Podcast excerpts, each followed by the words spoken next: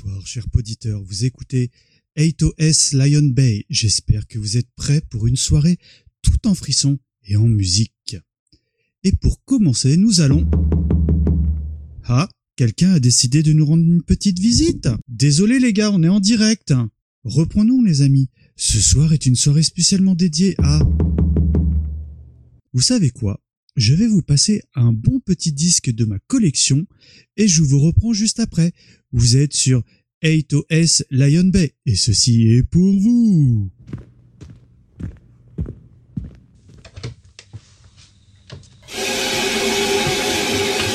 Oh putain de merde! Oh ah! Salut Mika, mais t'es pas à la radio? Écoute, il y a un mec avec un masque et un couteau gros comme mon bras à la porte. Hein? Quoi? T'as pris quoi ce soir? Mais bordel, c'est pas des conneries, il est vraiment à la porte. Oh la vache J'appelle les flics, je leur explique tout. Planque-toi surtout. Tu veux que je me planque où, bordel? Il a qu'une seule pièce. Je, je sais pas moi, bloque la porte, prends un truc pour te défendre. Je vous en prie, pitié, pitié, pitié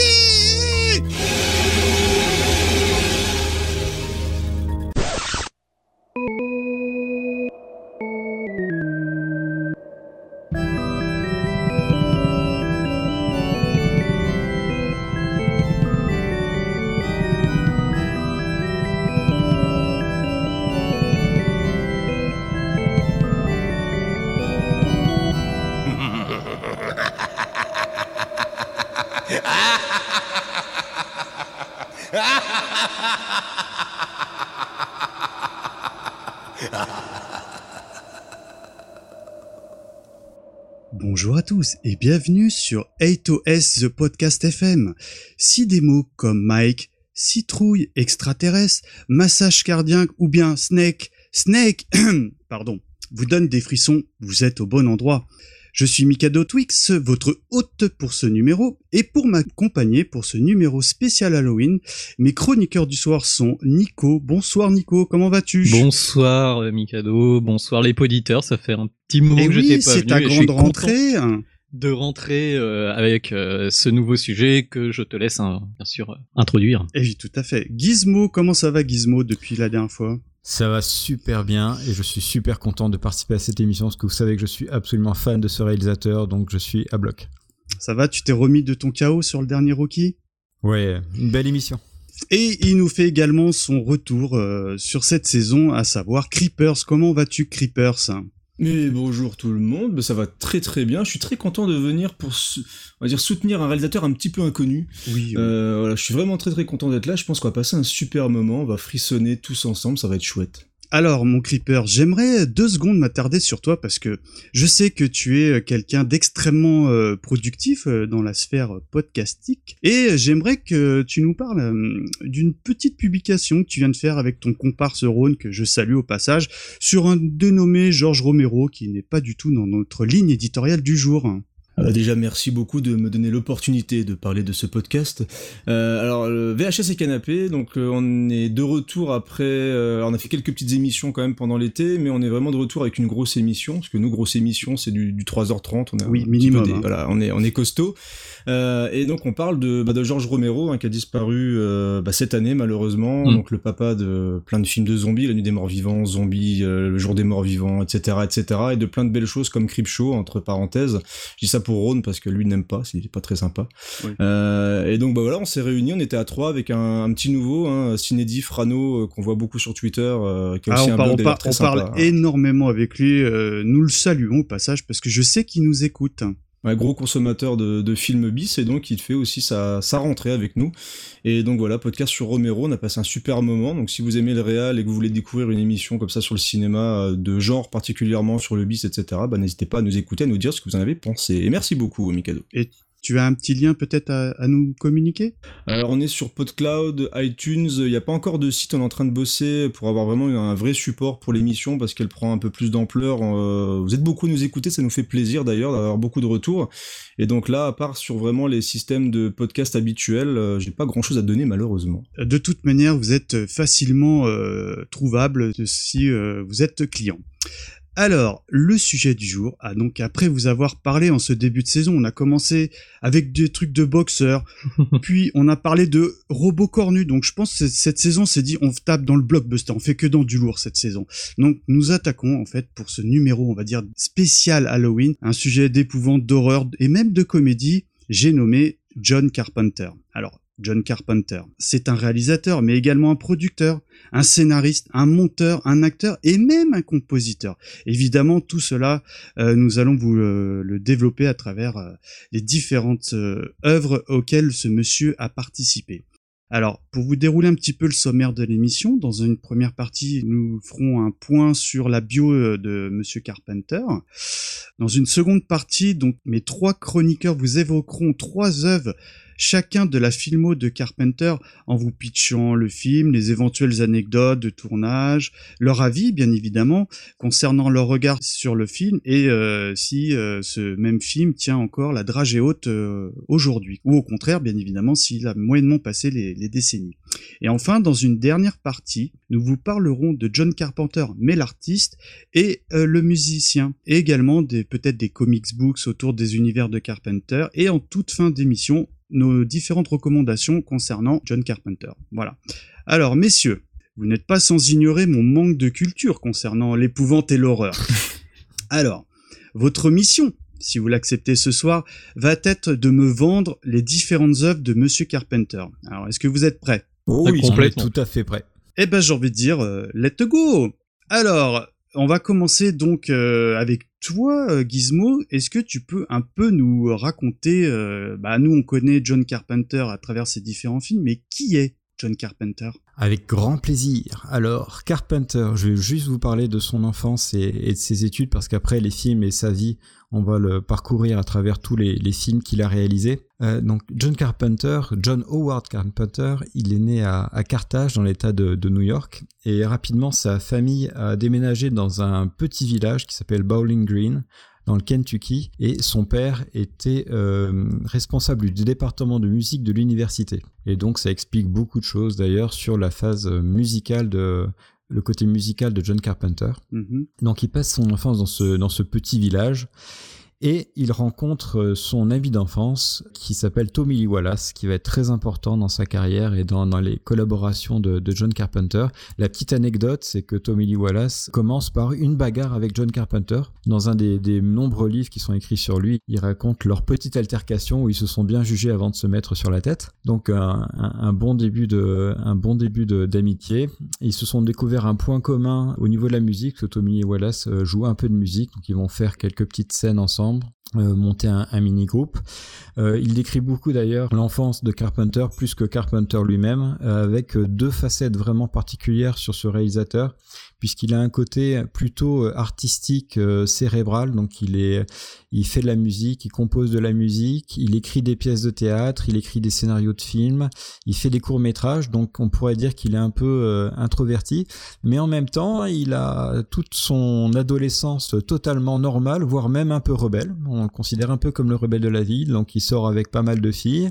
Il adore aller danser il adore être vu dans les endroits à la mode. Donc c'est quand même un, un sacré bout en train en plus de de sa, de sa carrière, enfin de son, de son côté artistique.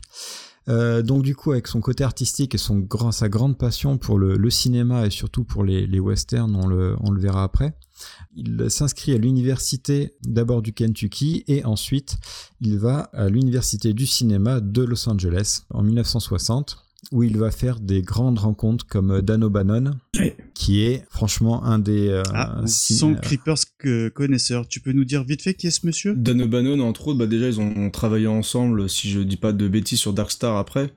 Euh, il a aussi bah, écrit Alien. Euh, ça fait partie des gens qui, euh, ont vraiment beaucoup beaucoup compté dans bah, dans le cinéma d'horreur, le cinéma de science-fiction, etc. Euh, alors là, par contre, là, je vais mettre des méga guillemets géantissimes. Euh, je crois que c'est lui aussi qui a fait Le Retour des Morts Vivants en tant que réalisateur, qui est vraiment une petite perle d'ailleurs qui va ressortir bientôt en Blu-ray. ah, ouais. voilà, exactement. C'est tellement génial ce film. Un grand... ce, ce, film-là, on fait juste une aparté, mais franchement, rien que le générique totalement 80s Franchement, avec la musique totalement synthé, c'est énorme. Est-ce qu'on n'aurait pas notre sujet de l'année prochaine, les amis? Ah, Dan O'Bannon, il, il mériterait. Ah, c'est ah, quelqu'un, on n'en parle même pas assez, c'est quelqu'un qui est, a toujours été dans l'ombre, en fait, de beaucoup de, de monde. Et euh, bah, d'ailleurs, avec Ridley Scott, tout ça, Alien, un peu, un peu tout ça. Et euh, c'était un grand monsieur ouais, de, la, de la SF et de l'horreur. Et justement, et, regardez, euh, vous trouvez plein de, de doc. Enfin, il y a bien sûr les bouquins, mais regardez aussi des émissions sur YouTube. Vous c'est quelqu'un qui est super talentueux, mais qui a jamais eu de bol. C'est clair. il a jamais eu de chance. Et, et, regardez, bon, Dark Star, il, déjà, il y a eu un peu de friction. Et il a fait partie de l'énorme projet de Dune de Jodorowsky. Faut voir comment ça s'est terminé. Il a fini ruiné. Il était, il était ensuite allé sur, euh, sur Alien, on fait une énorme aparté là. Mm. Et, euh, mais même sur Alien, il s'est fait euh, déclasser au niveau mm. des crédits de scénario. Donc, il est reconnu par tout le monde, mais malheureusement, il n'a pas eu de balle. D'accord. Bon, bref, il rencontre Danan O'Bannon, qui est quand même un grand monsieur, avec qui il va collaborer notamment sur un, projet de fin d'études qu'on vient d'en parler, que Dark Star. Alors, c'est très très rare euh, ce film Dark Star, puisque c'est vraiment le, projet de fin de, de fin d'études des, des réalisateurs. Mais comme ce film a finalement beaucoup de qualité, il va avoir, suite au diplôme de Carpenter, droit à une, une revisite et ils vont retravailler le film et ce film va réellement sortir alors que normalement il n'était absolument pas hmm. euh, destiné à ça. On va en parler rapidement après, mais bon, c'est quand même un film euh, mineur, mais il a quand même fait l'exploit de présenter dans le commerce un devoir d'étude. Euh, sinon, ce qu'on peut dire au niveau de, de, sa vie personnelle avant de parler de, de la musique et de, et de ses influences, il a été en en couple avec euh, Debra Hill, sa productrice des, premiers films. Il, euh, Pratique, non Oui. il s'est marié ensuite avec Adrienne Barbeau, qui était avec lui sur le film The Fog et New York 1997. Ah oui. Qui, on s'en souvient. Qui a une poitrine relativement généreuse dans ce film. C'est ça. C'est ça. On, se, souvient de sa coupe de cheveux, bien évidemment. Exactement. Oui, Après, monsieur dit qu'il n'est pas expert en film de série B, mais il y a quand même certaines choses qu'il apprécie. oui. Et au final, pour rester dans le métier, il s'est marié avec Sandy King, qui est la productrice de la plupart de ses films après, et avec qui il collabore euh, toujours, notamment pour les comics. Euh, sinon, au niveau de l'influence et de son style, on a parlé rapidement et on va en parler tout le long des films. Euh, John Carpenter, c'est, il a vraiment deux, deux influences particulières. D'abord le western, qui est vraiment son premier amour. Il a dit qu'il a toujours voulu réaliser des westerns, mais il est très conscient que quand il a commencé à venir sur le marché des films, les westerns n'avaient plus du tout la donc il n'a pas pu réaliser de western pur et dur, mais il en a glissé des touches euh, dans quasiment tous ses films. Donc c'est un fan de Sam Peckinpah et de Howard Hawks, surtout euh, Rio Bravo, et sa collaboration avec euh, The Thing, dont il fera le, remake, on, va le voir aussi. Mm-hmm. Et aussi, une autre particularité de Carpenter, c'est il est complètement passionné de physique ah. quantique. Donc, donc il lit des bouquins de physique quantique, ça, apparemment ça le passionne énormément. Et, euh, et du coup, il était, euh, comme il aime bien ce côté euh, scientifique, il adorait la série Quatermass.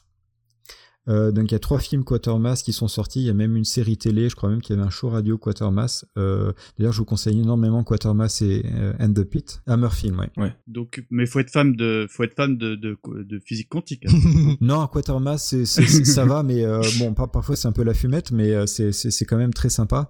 Et, et je pense, on verra dans sa filmographie, mais j'en ai parlé l'année dernière lors du précédent podcast. il a réalisé son, son rêve de physique quantique avec le, le Prince des Ténèbres où il fait clairement allusion à, tous les bouquins qu'il a lus, donc il était à fond dedans. Donc là, je rappelle que l'année dernière, on avait fait le, la VHS de l'horreur, et je crois que c'était un film que tu avais déjà évoqué. Mmh, c'est ça, c'est mon préféré en fait. Euh. D'accord, ok.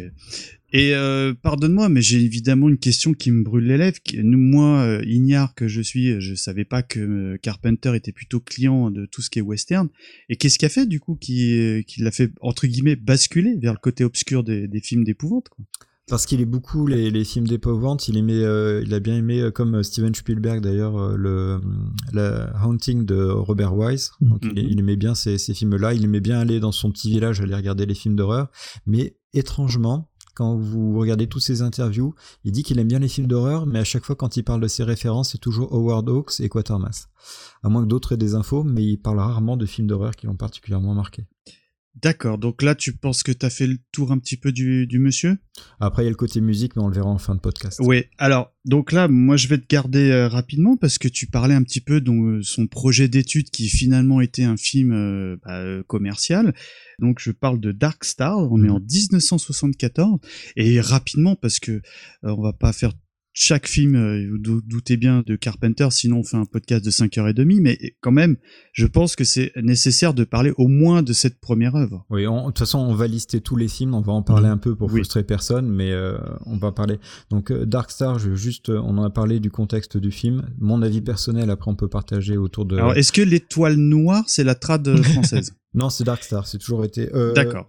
Oui, ce qu'ils ont mis sur IMDb Étoile Noire, mais pour nous c'est Dark Star. Euh, bon, D'accord, alors, ok. Personnellement, je suis un fan absolu de John Carpenter, même s'il y a certains films que j'aime pas trop. J'avoue que Dark Ça Star. s'entend est- pas du tout, hein, je te Dark- rassure. hein. Dark Star est très difficile à regarder.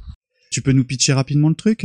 Euh, bon, alors c'est des euh, c'est des astronautes qui sont dans un, un truc qui ressemble à un vaisseau et euh, ils sont totalement dans un univers claustrophobe. Enfin, ils sont ils sont complètement tassés les uns sur les autres et ils font face à une, une entité extraterrestre qui ressemble à un, à un chewing gum Malabar. euh, Ah. Moi, j'aurais dit que c'était 2001 l'Odyssée de l'espace, mais avec un ballon de plage de l'espace. Ah, ça, bah voilà. Non, Christian, ça a bien franchement- résumé. fr- Franchement, peut-être avec une pizza, de la bière avec des copains et pour rigoler, mais c'est un peu dur. Donc, bon, pour, un coup d'essai, tu, enfin, bon, évidemment, c'est euh, aujourd'hui extrêmement compliqué, mais en connaissant le, le contexte, quoi. D'accord. Alors donc, bah, je vais encore te garder. Pardonne-moi, parce que c'est la chronologie qui a voulu ça. Là, on va parler d'un film qui, euh, pour moi, la musique est extrêmement parlante. Je veux bien sûr parler d'assaut et euh, bien évidemment, on se, on se passe la bande-annonce.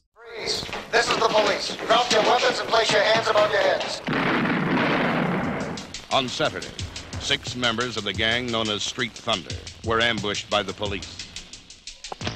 On Sunday, Cholo. the warlords of Street Thunder swore a blood oath to avenge their dead.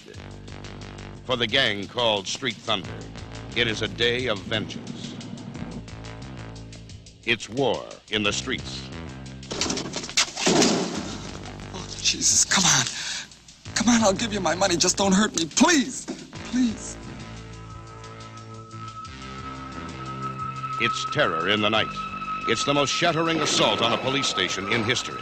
Assault on Precinct 13. This is a siege. It's a goddamn siege. You want to stay here and hold until somebody comes.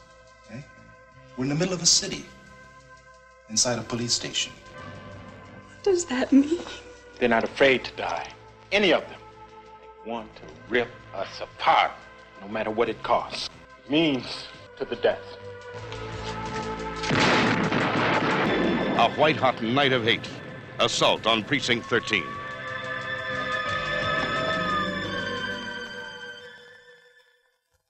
Alors, Assaut, pour moi, c'est un jeu euh, de la musique d'un jeu Amiga, mais je, j'en parlerai peut-être si tu as pas cette anecdote à raconter.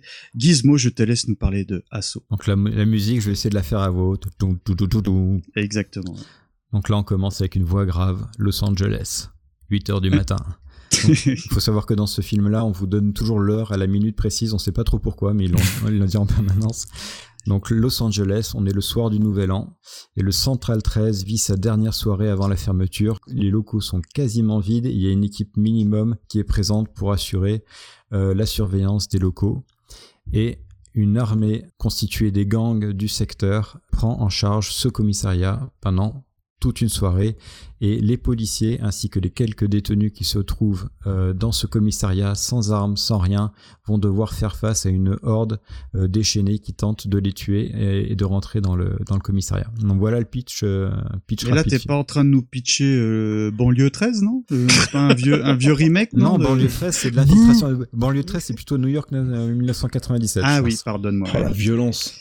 Alors, question, déjà, euh, messieurs, est-ce que c'est un film que vous connaissez? Oui. Oui, Oh, oui. je Alors, euh, je, je vénère ce film. Alors oui. moi je l'ai je l'ai découvert vachement tard hein, dans la filmo de Carpenter, j'en avais vu beaucoup d'autres avant de voir entre guillemets son premier grand film commercial et en fait je m'attendais à du fantastique parce que je regardais euh, Carpenter du pour du fantastique à l'époque, on n'avait pas internet et tout ça donc voilà. Et euh, bah du coup j'ai sur le coup j'étais un peu désarçonné de voir que c'était pas du tout un- enfin en gros c'est un film euh, un peu de gang, c'est de la survie mais il y a il y a pas d'aspect fantastique et du coup, sur le coup, été un peu déçu. Ah. En le revoyant, je dois bien avouer que c'est quand même un bon film. Oui, parce que j'ai pas précisé, mais, mais c'est une œuvre de 1976, donc euh, 76. Donc, bon, euh, Ouais, ouais, c'est. Je suis pas un spécialiste des films des années 70, mais c'est assez novateur pour moi euh, comme œuvre. Enfin, voilà, c'est pas mon film préféré de Carpenter de loin, parce qu'il est pas dans les thèmes que j'aime euh, qu'il traite, mais euh, c'est un, un, super film. D'accord. Et toi, Creepers, c'est une œuvre que tu connaissais déjà? Alors j'adore ce ouais. film. Je l'ai découvert avec une édition DVD pourrie à l'époque. euh, ah oui, j'en souviens. Et je l'ai redécouvert euh, il y a deux ans, parce que j'avais euh, j'avais bossé justement sur un truc sur Carpenter il y a deux ans via l'édition Blu-ray qui est juste magnifique. Ah. Donc j'ai re-redécouvert pour de vrai le film. Ah magnifique. Et, euh, et pour moi, ce premier véritable film, enfin quand tu vois que le mec c'est son premier véritable film, c'est une baffe monumentale. Enfin, en termes de mise en scène, en fait, il y a déjà tout Carpenter en un seul film. C'est-à-dire que Exactement. toutes les, les, promesses de mise en scène, le, le, travail sur le montage, le côté sec, pas de furiture, le, le côté. Alors, moi, ce que j'apprécie beaucoup dans ce film-là, et ce que beaucoup ont perdu, où il faut toujours surligner tout avec euh, plein de choses, c'est que ce mec arrive à t'installer un système social euh, en quelques plans. Dire, mm. T'as vraiment une misère sociale qui est installée. Le côté, les villes sont oubliées, les autorités s'en vont et abandonnent les, abandonnent, on va dire, les habitants comme ça, leur triste sort et tout. Il y a même un côté quand même fantastique par le côté fantomatique des, des personnes qui attaquent. Enfin, je vais pas trop, je vais laisser euh, Gizmo en parler. Mais ce, ce film-là est d'une efficacité encore aujourd'hui redoutable et vraiment en le découvrant maintenant avec le Blu-ray, pour moi, n'importe qui peut, peut, le regarder. Oui, un très bon il film. fait pas euh, malheureusement daté ou limite il non, est tristement d'actualité j'ai envie de te dire. Bah oui mm. c'est en fait c'est ça qui est fort euh, avec ce film là c'est que il, rien rien n'est vieux. Je veux dire t'enlèverais limite les coupes de cheveux et les habits et les, les vieilles Cadillac et tout non et... euh, voilà c'est ça mais il est encore de malheureusement d'actualité et surtout la, la, façon dont c'est filmé il, y a rien il y a c'est pas kitsch. Il y a rien qui fait kitsch il y a rien qui fait pauvre et euh, on est vraiment dans de la pure série B euh, où tout est optimisé à fond. D'accord. Okay. Donc je note, je note, je note. Donc l'édition Blu-ray conseillée par euh, Creepers. Est-ce que tu as quelque chose d'autre à ajouter, euh, Gizmo, concernant euh, Asso? Bah, je, je vous parlais juste un peu de la, de la, de la prod et, euh, et, des références du, du, du film. Que le, au niveau des, des comédiens, on a deux acteurs principaux. Bon, il faut réaliser le film, c'est un, son premier film de Carpenter. Il a un budget de 100 000 dollars. Ouais, c'est clair. Et ça, à l'époque, c'est ridicule, j'imagine, non ou... Voilà, c'est c'est mmh. ridicule même à même à l'époque. Et franchement, bon, il y a plein de documentaires dessus, mais on voit tout, enfin tout le monde a mis la main à la pâte. Et puis euh, donc il y a, y a, forcément au niveau du casting, il n'y a pas vraiment d'acteurs connus. Il y a Austin Stoker qui joue le policier et Darwin euh, Johnson qui joue Napoléon Wilson. Mmh. Je vais vous donner une anecdote dessus d'ailleurs. Donc les deux acteurs principaux, honnêtement, vous regardez leurs fiches et leur crédit d'acteur, ils ont pas fait grand chose euh, après. Il y en a plus ou moins de films d'horreur, de séries télé. Leur Mais... gros film, c'est Asso. Ouais, le, mmh. leur référence, c'est ça. Donc c'est 100 000 dollars. Euh, là, pareil, il y a un Tommy Wallace qui a été le, le producteur exécutif, si on peut dire, de, de ce film-là. En fait, c'était l'homme à tout faire du, de ce film-là. Il parle beaucoup aussi des, des circonstances de, de, tournage du film avec 100 000 dollars, qui est un budget très serré. Et, euh, et tout de suite, la vision de Carpenter qui était très fort, John Carpenter, il a tout mis absolument sur la qualité technique du film et donc il a investi énormément sur la pellicule, sur la qualité du son, sur la qualité du montage. Il s'est payé les meilleurs studios. Et le problème, c'est que sur un budget de 100 000 dollars, il a bouffé une grosse partie avec ça et il a convaincu les producteurs de rogner quasiment sur tous les autres postes pour faire ce, ce, ce film-là. Avec les moyens que tu décris. Voilà. Et, et, pour assurer, vous savez, quand vous réalisez un, un film, euh, vous devez faire montrer des rushs à peu près montés aux producteurs juste pour les rassurer. Et dès les premiers rushs du film, en voyant la qualité de pellicule, on aurait dit que le film coûtait une fortune. Euh, et donc du coup, euh, c'était c'était dans la poche. Et t'as une idée du box office ou du de la réception auprès des critiques Alors, et public box office en, en France, euh, il a fait 133 000 entrées, 200 000 en Allemagne. J'ai pas le box office US dessus, mais je sais que le film a été très rentable, forcément largement dépassé au mmh. niveau oui, du. Oui, parce que si tu dis que le budget est ridicule et que il a eu plutôt un succès d'estime, bah, il a dû rentrer largement dans ses frais. Ouais, et surtout qu'après, dans les années 80, il y a le marché de la vidéo qui arrive et John Carpenter fait énormément de, de vidéos pour vrai, rentabiliser ses, ses, films. Quoi.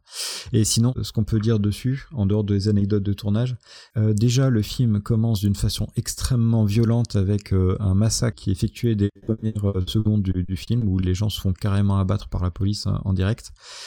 Euh, aussi, c'est un film qui montre l'assassinat d'une jeune fille, un assassinat totalement gratuit dès les premières minutes du film. Sans aucune raison aucune, quoi. Sans explication. Ça installe l'ambiance. Ça installe l'ambiance. Non seulement c'est une fille, elle se fait tuer, mais on voit absolument tout. On voit devant sous les yeux du père en plus. Et, euh, Quel âge? et comble Euh, la fille, je me rappelle plus combien, quel âge elle devait avoir, une dizaine d'années, je pense. Ah oui, ah oui, tu parles d'une d'une Oh, c'est fillette. une fillette. ouais. Ouais, une fillette. Et en plus, le comble du clin d'œil, c'est que cette fille, alors pour ceux qui connaissent un des films de Disney que j'adore, qui s'appelle La montagne ensorcelée, et cette fille est donc une actrice Disney qui jouait euh, une des euh, deux sœurs euh, des euh, frères et sœurs extraterrestres de ce film-là, qui est un film génial, et donc une fille de l'enseigne Disney qui se fait buter dès les premières minutes. Hmm. Et ça, ça annonce la couleur, donc il va se passer beaucoup de choses dedans. Donc il y a ça, il y a l'attaque des. euh, c'est un film, c'est vrai que c'est pas un film fantastique, mais il est tourné exactement comme un film d'horreur.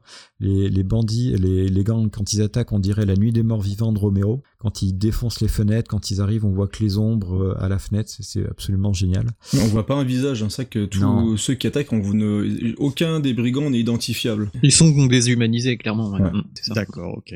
Écoutez, moi je terminerai par une petite anecdote histoire de, de ramener ma science. Je vous parlais d'un jeu Amiga, c'est vrai, parce que rappelez-vous, les Ami Gamer, hein, euh, Xenon 2, Amiga, Mm. la musique des euh, Bitmap Brothers, et ben c'est la musique de Assaut accélérée. Voilà, c'était l'anecdote complètement inutile, mais qui permet de briller aux soirées de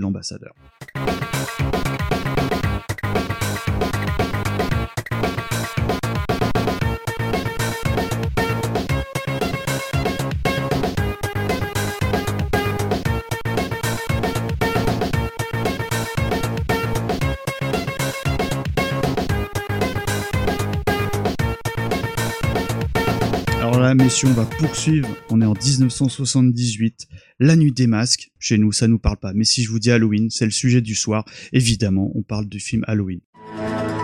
Souvenez-vous, vous avez hurlé de terreur. Souvenez-vous de Michael Myers. De ce visage lisse et pâle, de ce masque inexpressif derrière lequel se cache la peur, l'horreur. Revivez Halloween comme vous ne l'avez jamais vu.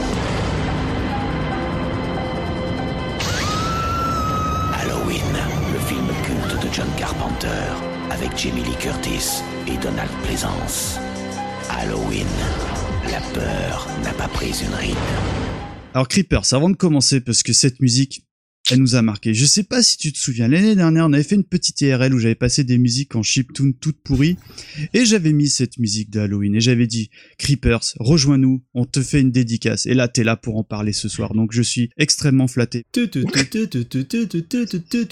Le pouvoir de John Carpenter, quelques notes, ça te rentre dans la tête et ça le reste jusqu'à la fin de tes jours. C'est complètement culte, la musique, euh, la musique d'Halloween. De toute façon, quand tu as le démarrage du film avec cette citrouille qui approche de toi, qui approche de toi, elle va pas te lâcher. C'est euh, rien que déjà en quelques plans, Carpenter, encore une fois, il t'installe une ambiance et ce- cet homme est juste merveilleux. Alors, Halloween, moi, je, je connais de nom, j'en ai peut-être même déjà vu, mais il y a très longtemps. En revanche, pour une raison qui m'échappe, bah je connais, je connais le méchant du service, et je veux que tu m'expliques pourquoi Halloween, tout le monde connaît, tout simplement. Alors, Halloween, euh, tout simplement, je vais commencer par le pitch. Tout à fait. Euh, je vais commencer par le pitch. Nous sommes en 1963 dans la ville d'Haddonfield, la nuit d'Halloween. Alors que Judith se remet tranquillement des galipettes hein, qu'elle vient de faire avec son petit ami, bah, son petit frère Jason, bah, il trouve pas ça super sympa. Alors du coup, il met un masque sur sa tête, il prend le gros couteau de cuisine, il monte tranquillement les escaliers et il assassine tranquillement sa sœur. Ah oui, ah ouais, d'accord. comme ça, tranquille. T'as dit Jason, c'est pas Ah, Jason. Jason Ah, c'est Mike Myers. On va se faire défoncer. j'ai- tellement d'amour pour Jason Voorhees que du coup, Ah oui. Michael, excusez-moi, Euh, Michael Myers, donc il euh, défonce sa sœur. Vraiment, il la, il la sharp, sharp, sharp, sharp, sharp avec son. Mais là, couteau. il a quel âge, Il a ans. petit frère? Ah oui, il ah a, oui, il a 6 ans. précoce le garçon. Et euh, donc après, il redescend tranquille et ses parents arrivent, il enlève son masque et là, on voit sa tête euh, fixe comme ça, euh, qui nous regarde et donc il va finir tranquillement dans un asile psychiatrique. Donc il vient de commettre son premier meurtre. Est-ce que cela va être le dernier? Mais bien sûr que non. Alors, mesdames et messieurs, vous le savez très bien, il y aura encore plein, plein, plein de meurtres dans, dans Halloween, puisqu'on va suivre après les aventures de Laurie Strode, qui va tenter de survivre aux attaques donc de Michael Myers. Alors pourquoi Halloween est un grand film, pourquoi Halloween est un chef-d'œuvre? Et pourquoi il influence encore maintenant euh, bah, des, plein de films, plein de slashers et plein de films d'horreur encore maintenant, comme je l'ai déjà dit Eh ben tout simplement parce que bah, Big John arrive encore une fois à prendre une formule toute simple, parce qu'à la base on lui avait demandé de faire un film sur un tueur de babysitter, et il donne bah, directement un, un, grand grand classique, puisqu'il y avait déjà eu un des slashers à l'époque, il y avait des films de Mario Bava, euh, mm. il y avait aussi le film Black Christmas de Bob Clark, qui était mm. aussi un slasher, avec quelques codes comme ça dans le genre, mais, euh, mais en fait Halloween a eu vraiment un impact complètement fou, euh, on, est, on est sur un film qui a, qui a un tout petit budget et qui va rapporter quand même 47 millions euh, de dollars, euh, ce qui représente quand même à peu près 173 millions de dollars, en, on va dire en dollars constants aujourd'hui, donc ce qui est un gros gros carton pour un film d'horreur. Et euh, il y a plein de choses dans Halloween qui font que ça fonctionne, tout simplement déjà parce qu'on a une entité diabolique qu'on ne comprend pas, c'est-à-dire qu'on a le jeune Michael qui fait un assassinat dès ses 6 ans et qui décide de s'échapper avec son masque blanc, donc on a quelque chose qui symbolise le mal tout simplement. D'ailleurs le docteur Loomis le dit, hein, c'est le mal absolu. Il n'y a aucune humanité dans le personnage de Michael Michael C'est moi, c'est ça que j'adore, ça que j'aime bien dans les films. Il y, y, a aucune explication. Il y a aucune explication. Il y en aura après. voilà, ils vont malheureusement comme ça. Malheureusement. euh, maintenant, ils vont tenter d'expliquer parce qu'il faut bien réussir à. Ah là là, c'est euh, pénible ça, c'est pénible voilà, quand ça. on veut expliquer la raison de quelque chose, alors que ce qui fait flipper, c'est juste que c'est le mal absolu, c'est une machine à tuer. Il est là, oui, il le, le, le, tuer. Le film ne te prend pas par la main, quoi. C'est c'est brut de décoffrage. Exactement, mais en même temps, il prend le temps d'installer quand même son ambiance. C'est-à-dire, on est, on commence sur une mmh. scène choc qui te scotche au siège directement. Par contre, au fur et à mesure, donc on commence à découvrir le personnage de Laurie Strode et euh, elle commence à avoir les, une sorte d'apparition. C'est comme une sorte de fantôme en fait. Il y a des moments où euh, Carpenter adore jouer sur la profondeur. C'est-à-dire qu'on a plein de moments où on voit une ombre qui apparaît euh, sur le fond, euh, le fond de l'écran. On voit des moments quand elle est en cours, elle voit une silhouette apparaître comme ça derrière des buissons et on, mmh. ça joue beaucoup avec ça. Et l'ambiance va vraiment s'installer au fur et à mesure et après on va commencer à avoir bah, des, scènes de mise à mort dans le, pur style des slashers et donc on va avoir plein de, teenagers hein, qui ont fauté malheureusement. Eh oui, ils ont fauté et euh, donc ils vont se faire dessouder par Michael Myers. Et le, le véritable tour de force, encore une fois, de, Carpenter, c'est de réussir à faire un slasher qui ne va pas rentrer dans le morbide gratuit, qu'on n'a pas des effusions de sang ultra gore ou des choses comme ça. Et c'est euh, encore une fois le montage, le, travail sur, euh, on va dire la, la mise, la, la pression qui va monter au fur et à mesure avec le personnage de Michael Myers. Et tout ça va installer vraiment les codes à long terme du slasher, et encore maintenant. C'est ce qui fait pour moi un grand, grand film d'horreur. Euh, comme tu le disais, euh, le Michael Myers euh, tue ses victimes. C'est pas forcément extrêmement violent, c'est pas gore ou quoi que ce soit. Par contre, c'est varié. Oui, c'est un peu. Ah, il y a le côté fun quand même. Ouais, il y a le, il y a le côté très spectaculaire de certaines exécutions qui vont quand même marquer, je pense, tous les autres euh, réalisateurs. T'as une petite exemple à nous donner, un truc qui toi t'a marqué, genre waouh. Alors, euh, je sais plus si c'est dans le premier, mais il y en a quand même un en fait où euh, Laurie euh, va voir ses amis euh, qui sont dans la maison d'en face en fait parce qu'elle n'est pas la seule à faire du babysitting. Il y a une autre babysitter en face et la nana est, est, comme un Jésus en croix en fait. Oui. C'est-à-dire que elle rentre dans une pièce, et euh, la fille tombe devant elle comme crucifiée. C'est-à-dire que Mike, Mike Myers s'est quand même embêté à la scotcher au plafond en mettant un petit système pour que quand elle ouvre la porte, la nana tombe devant elle. Ça c'est Ah oui, mal. C'est comme le c'est comme c'est c'est comme le sauce sur la tête, sauf c'est la copine qui Voilà, tombe. exactement plus ou moins. si on parle des mises à mort, moi celle que je préfère, il y en a une qui est ultra Ah. pour moi spectaculaire et Mhm. en plus il y a vraiment le côté euh, malsain du personnage. Donc euh, quand il chope un des adolescents, donc il le soulève avec une main, il plante son couteau dans le ventre du de l'ado et du coup il est complètement cloué sur le mur et donc là on a le bah, le jeune qui meurt euh, comme ça de- devant nous et là t'as Michael Myers qui baisse tranquillement la tête sur le côté comme ça, comme s'il regardait un un petit animal pendu euh, tranquillement quoi et là bah il trace sa route euh, c'est Ouais, c'est ma préférée aussi. elle est vraiment euh, vraiment géniale. Puis il y a des moments aussi un peu burlesques. On a une scène euh, où euh, il y a une donc il y a encore une fois deux ados qui viennent de, de forniquer, ce qui n'est pas bien. Hein, on vous l'a déjà dit. Pas bien, il faut pas. Et, et donc là, on a Michael Myers qui apparaît avec un drap sur la tête. Oui, c'est vrai. Il, ouais. il se il se tient comme ça devant la, la jeune fille avant de bah, avant de la tuer quoi, tout ça tout simplement. Ah, il fait il fait le fantôme. Exactement, il, joue, exactement, euh, ouais. il joue au fantôme. Et, dans, et tout le long du film, bon, on a voilà, pas mal de mises à mort, on a une confrontation finale qui est vraiment très très bien menée, assez, assez intense. On a aussi le personnage du... Alors c'est Dr Loomis, hein. c'est c'est Oui, un c'est inspecteur. Dr. Donc le. Dr Loomis, c'est celui qui a traité Michael euh, dans, dans l'asile. C'est Donald de Plaisance qui, qui Tout joue à le fait, ouais. Dr Loomis, c'est la seule, entre guillemets, véritable vedette. euh, D'ailleurs, je crois que Christopher Lee avait refusé d'ailleurs le rôle et s'en Oui. est toujours voulu. Parce que forcément, le Dr Loomis est carrément rentré dans l'histoire, mais en même temps, il en a fait plein après. Qui fait que le docteur Loomis après le pauvre il s'est un petit peu empâté dans son rôle dans les multiples suites un peu un peu pourries hein, d'Halloween faut le dire mais en tout cas c'est un personnage qui est vraiment rentré aussi dans la pop culture le docteur Loomis et donc on a aussi Jamie Lee Curtis Mm. euh, la magnifique Jamie Lee Curtis qui est devenue grâce à ce film là une des plus grandes scream queens euh, de l'histoire du cinéma au point qu'au bout d'un moment elle voulait plus du tout même de faire des films d'horreur mais euh, elle joue excellemment bien en, même, ce en film même temps, elle, re- elle remercie John Carpenter à chaque fois Ah bah pour, oui. pour ce qu'elle ce qu'il lui a apporté. ah, bien sûr bah de toute façon, ça reste en plus elle adore John Carpenter elle dit que c'est un homme formidable et elle a tellement raison Alors là, je vous entends un peu dire, oui, Halloween, machin, les suites, machin, mais évidemment, on va pas faire un podcast sur ce film, quoi qu'il le mériterait. je- La vous série, oui. Oui, largement.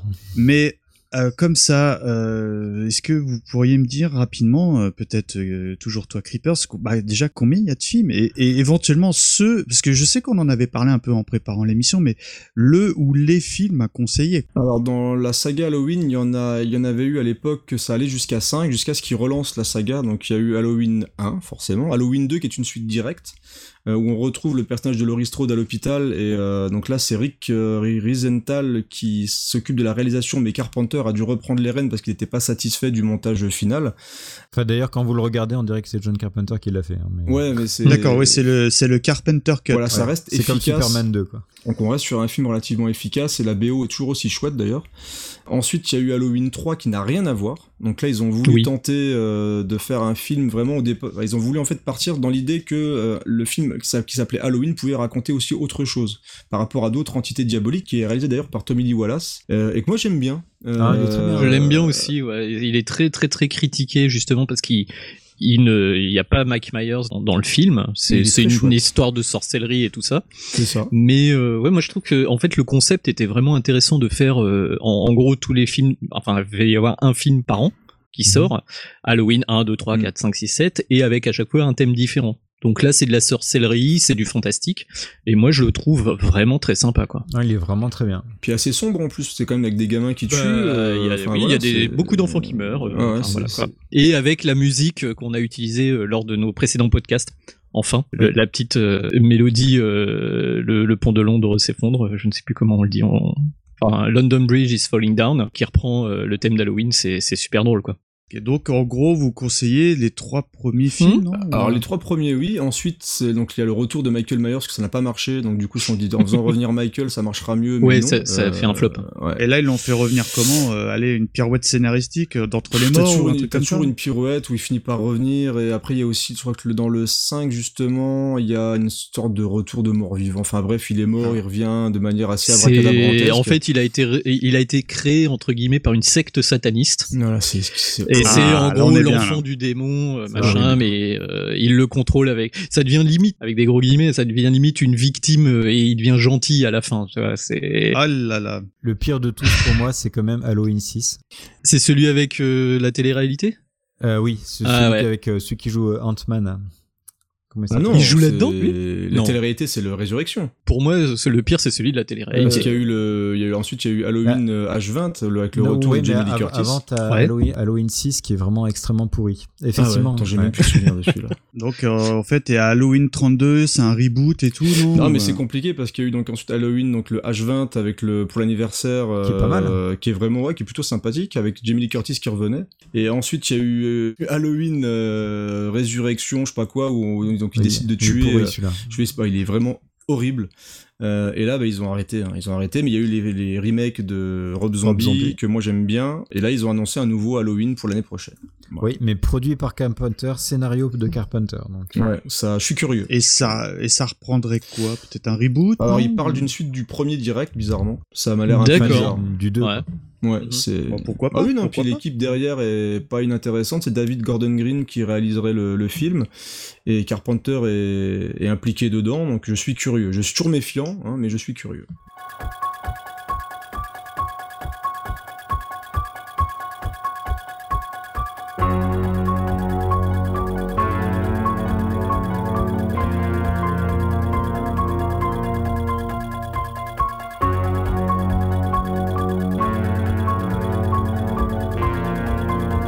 Alors donc euh, je pense qu'on a fait un joli tour sur euh, le, film Halloween, mais c'est pour moi, hein, même sans être client, je pense que c'est une de ses plus grandes œuvres majeures de Big John, comme vous l'aimez euh, l'appeler.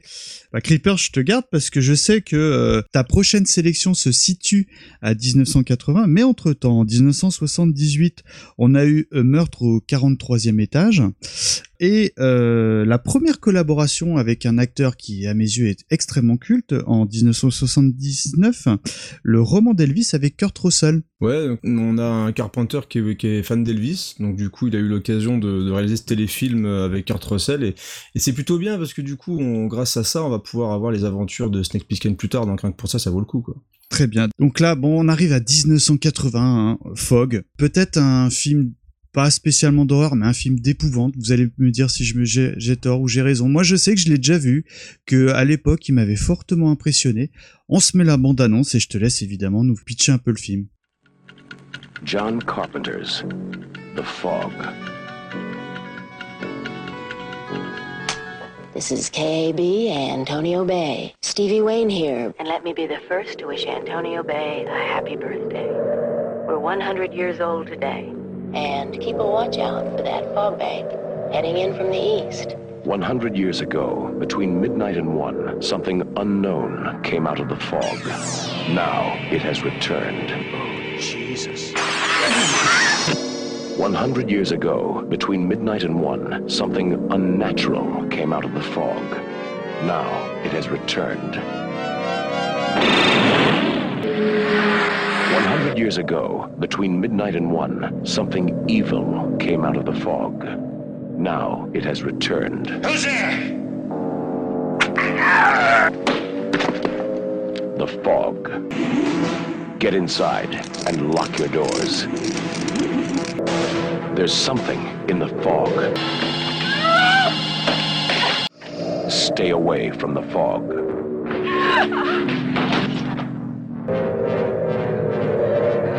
From the creator of Halloween, the ultimate experience in terror and suspense. John Carpenter's The Fog, starring Adrian Barbeau, Jamie Lee Curtis, John Houseman, Janet Lee as Kathy Williams, and Hal Holbrook as Father Malone. The Fog. What you can't see won't hurt you, it will kill you. Between midnight and one, it will find you. Antonio Bay. La petite ville est en effervescence car elle va fêter son centenaire. Mais alors que tout semble aller pour le mieux, un étrange brouillard lumineux commence à apparaître sur la ville, semant la mort sur son passage. La ville d'Antonio Bay d'apparence si paisible cache-t-elle un lourd secret? Est-ce que s'équiper d'anti-brouillard peut nous sauver la vie?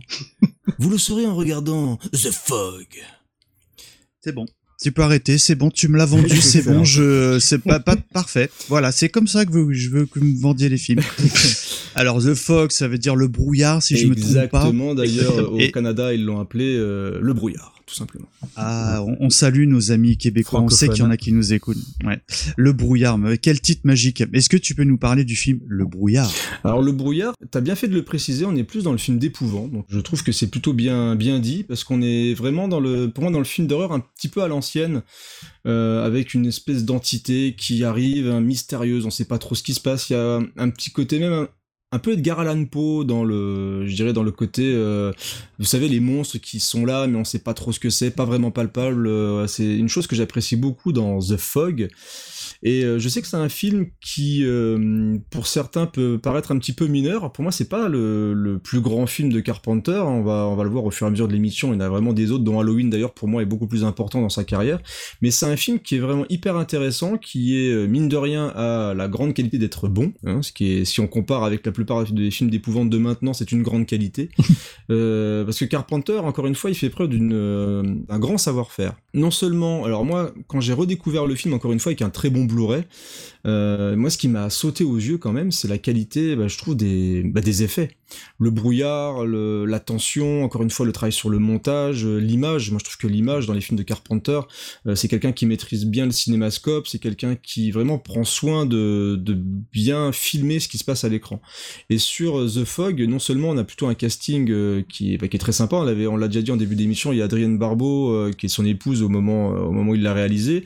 On a de nouveau Jamie Lee Curtis, on a Tom Atkins qui est un second couteau que, j'ai- que j'aime beaucoup. Et on a aussi donc Janet Leigh, euh, qui est la mère de Jamie Lee Curtis. Et euh, tout ce beau monde bah, s'anime dans, dans ce film euh, hyper intéressant parce que je trouve dans la façon dont il filme le... Parce que c'est pas évident de filmer le brouillard, mine de rien. Euh, c'est quelque chose qui est pas évident parce qu'on est sur quelque chose qui se déplace assez lentement et il arrive quand même à installer une ambiance hyper forte. Une ambiance, tout à fait. Voilà, ouais. et, et on est vraiment dans un, dans un pur film d'épouvante. Un peu à l'ancienne, c'est-à-dire qu'on on voit un, il y a un, petit, un côté un peu hammer, comme ça, je trouve, dans, de- dans ces films d'horreur-là. Et euh, les scènes d'attaque euh, bah, des, marins, parce qu'on on- dans l'histoire, en fait, on a une sorte de malédiction parce que des marins ont, ont été, euh, ont été poussés à s'échouer sur un récif parce qu'ils étaient atteints de la lèpre. Et du coup, les, les gens du Embêtant. voilà, les gens du village voulaient ne voulaient pas qu'ils arrivent euh, du coup sur le sur la baie pour euh, contaminer les autres et du coup bah, ils les ont poussés à s'écraser euh, contre le- les récifs et ils leur ont piqué l'or pour euh, bah, financer l'église du village, enfin vraiment le, la ville en elle-même quoi. Et bah ces gens-là sont pas très contents et bah, au lieu de fêter les centenaires, bah, ils sont venus pour zigouiller le maximum de monde et euh, ça donne lieu vraiment à des belles attaques. Tu parles de quoi de ces gens-là? Les, les spectres Les ou spectres, quelque chose comme voilà, ça les spectres, les voilà les marins en fait qui viennent hanter euh, Antonio Bay pour se venger et, euh, et tuer quelques personnes comme ça sur le passage euh, et ça donne lieu à des belles attaques. Alors là, on est, tu dis, on est complètement dans le thème de l'épouvante parce que c'est vrai que c'est difficile de pitcher un film sur le brouillard, mais bête et méchant. Mais est-ce que, je sais pas, je te dis des bêtises, mais est-ce que ça arrive qu'on arrive à voir des visages en brouillard ou pas du tout Non, c'est juste entre guillemets un vieux fumigène et ça fait complètement illusion. Bah en tout cas dans la façon dont c'est filmé, euh, parce que le, c'était très compliqué hein, dans ce que j'ai lu sur la, les making of du film, c'était hyper compliqué parce que le brouillard, c'est soit tu vas le- lancer le brouillard et ça va rester très lent, ou soit ça va se dissiper hyper vite. Mais je trouve que dans le film, on a vraiment la sensation que ce brouillard arrive de nulle part, enveloppe complètement la ville, et y a, ça installe vraiment une, bon, on on sait pas pourquoi c'est là, on sait pas vraiment ce qui se passe, et le, le fait d'avoir mis de la lumière dans ce brouillard, ça donne un cachet vraiment hyper impressionnant à ce qui se Et passe à le l'écran. bruit, euh, le bruit d'eau en plus qui met Ouais, avec. et le, c'est, c'est ça. Et C'est-à-dire le bruit d'eau. Dans un brouillard, qu'est-ce que t'appelles un bruit Ben, d'eau, en, fait, ce que j'aime, ce que j'adore avec euh, Carpenter et on le voit dans Halloween, ça y était, et dans, et dans Fog, avant qu'il se passe quelque chose, il y a toujours un calme terrible. La caméra est totalement posée, plan fixe, et il te met quelque chose qui va t'annoncer qu'une horreur va se produire. Donc ça peut être les phares des voitures qui s'allument, ça peut être un, un son de la radio, la lumière qui s'éteint. C'est ce qu'on appelle le fameux jump scare, non, C'est pas ça Pas non, vraiment, c'est- en fait, c'est- ouais, non. C'est un, un- vraiment le, le- le calme avant la tempête, quoi. Et quand le- les fameux spectres euh, arrivent, déjà il y a ces fameux micro-phénomènes qui arrivent, et quand le brouillard arrive, donc effectivement il fait des espèces de flares dans le brouillard, donc il devient un peu lumineux. T'as le bruit de pas des fantômes, on dirait de, c'est comme s'ils marchaient sur de la boue et qui sont là. Et normalement, ils se mettent à taper doucement à la porte. Enfin, c'est des trucs qui peuvent paraître ridicules quand on le parle comme ça au micro, mais ça t'enveloppe totalement, quoi. Enfin, c'est D'accord. Donc, donc vous validez euh, complètement euh, le film The Fog. Ah très oui. efficace, ouais. Très très efficace. Enfin, moi, j'a- j'adore ce, ce film-là. Pour moi, il n'est pas du tout mineur. Euh, par contre, euh, Carpenter l'aime beaucoup maintenant, mais il a dit que c'est un des films qui lui a posé le plus de problèmes parce que, en voyant le film, le premier montage, le film ne faisait absolument pas peur. Il dit qu'il a Mm. jamais autant travaillé sur un film à le remonter pour le rendre référent. Il a même dû tourner des scènes supplémentaires pour que le, le film fasse peur. Maintenant, le résultat est très bien, mais c'est bien de voir d'où ils viennent. Un million de dollars hein, pour le budget d'ailleurs, hein, c'est encore une fois ridicule quand tu vois le résultat à l'écran. Enfin, voilà. Alors, au risque de dire une ânerie, il me semble qu'il y a eu un pseudo remake il y a quelques Bon, années. non, mais on en parle pas de ça. Mais voilà, c'est ce que j'ai cru comprendre que ça, fallait pas en parler. C'est une, c'est une cata. En plus, j'imagine qu'ils expliquent tout, donc ça gâche le truc. Non, mais- Non, dé- déjà on voit les fantômes, on voit les fantômes et Ah ouais. euh, les fantômes sont des acteurs et là déjà le réalisateur n'a rien compris, on ne doit pas voir les fantômes. Voilà. Et toi, Nico, euh, je t'ai pas trop Ouais, entendu sur alors, The Fog. The Fog, alors je, je rejoins mes camarades hein, sur la réalisation, le montage. Pour moi, il a un manque de rythme quand même. Au final, En même temps, on parle de, brou- on parle de brouillard. Ouais, euh, voilà. Moi, j'ai, pour moi, dans la filmo de Carpenter, c'est clairement pas le meilleur. Mhm. C'est loin d'être mon préféré et c'est certainement pas celui-là que je proposerais à quelqu'un qui me dit j'ai envie de connaître Carpenter, euh, qu'est-ce que tu me proposes comme film? Peut-être que, euh, comme vous disiez, il est trop inspiré par d'autres œuvres, dont les films de la Hammer. et euh, ensuite en fait il va plus se libérer et euh, proposer sa propre vision peut-être. Euh, mais voilà.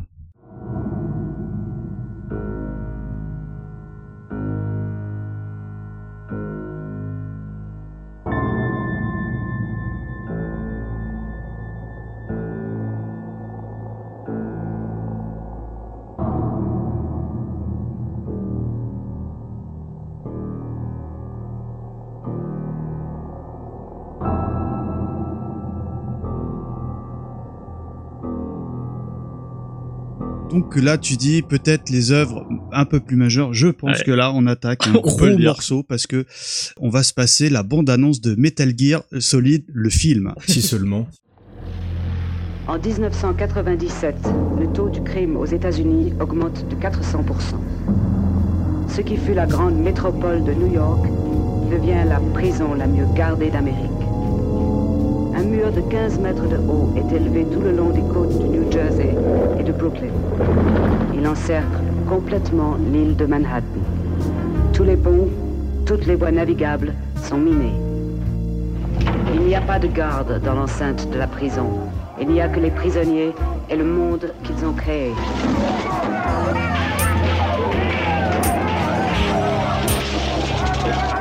Évidemment, vous avez reconnu, euh, bien évidemment, on parle de New York 1997, une musique qui, pour moi, si je devais retenir une musique de Carpenter, ça serait ce morceau, Gizmo. T'as pas besoin de me vendre ce film parce que je l'aime d'amour. Bon, je sais qu'il y a une suite qui est complètement dispensable, mais le premier Oh, Je suis film, pas d'accord. Oh là là. On va en parler rapidement après. mais bon. euh, on fera un dou- une doublette euh, 2003, 2013, je crois. On peut pardonner des choses.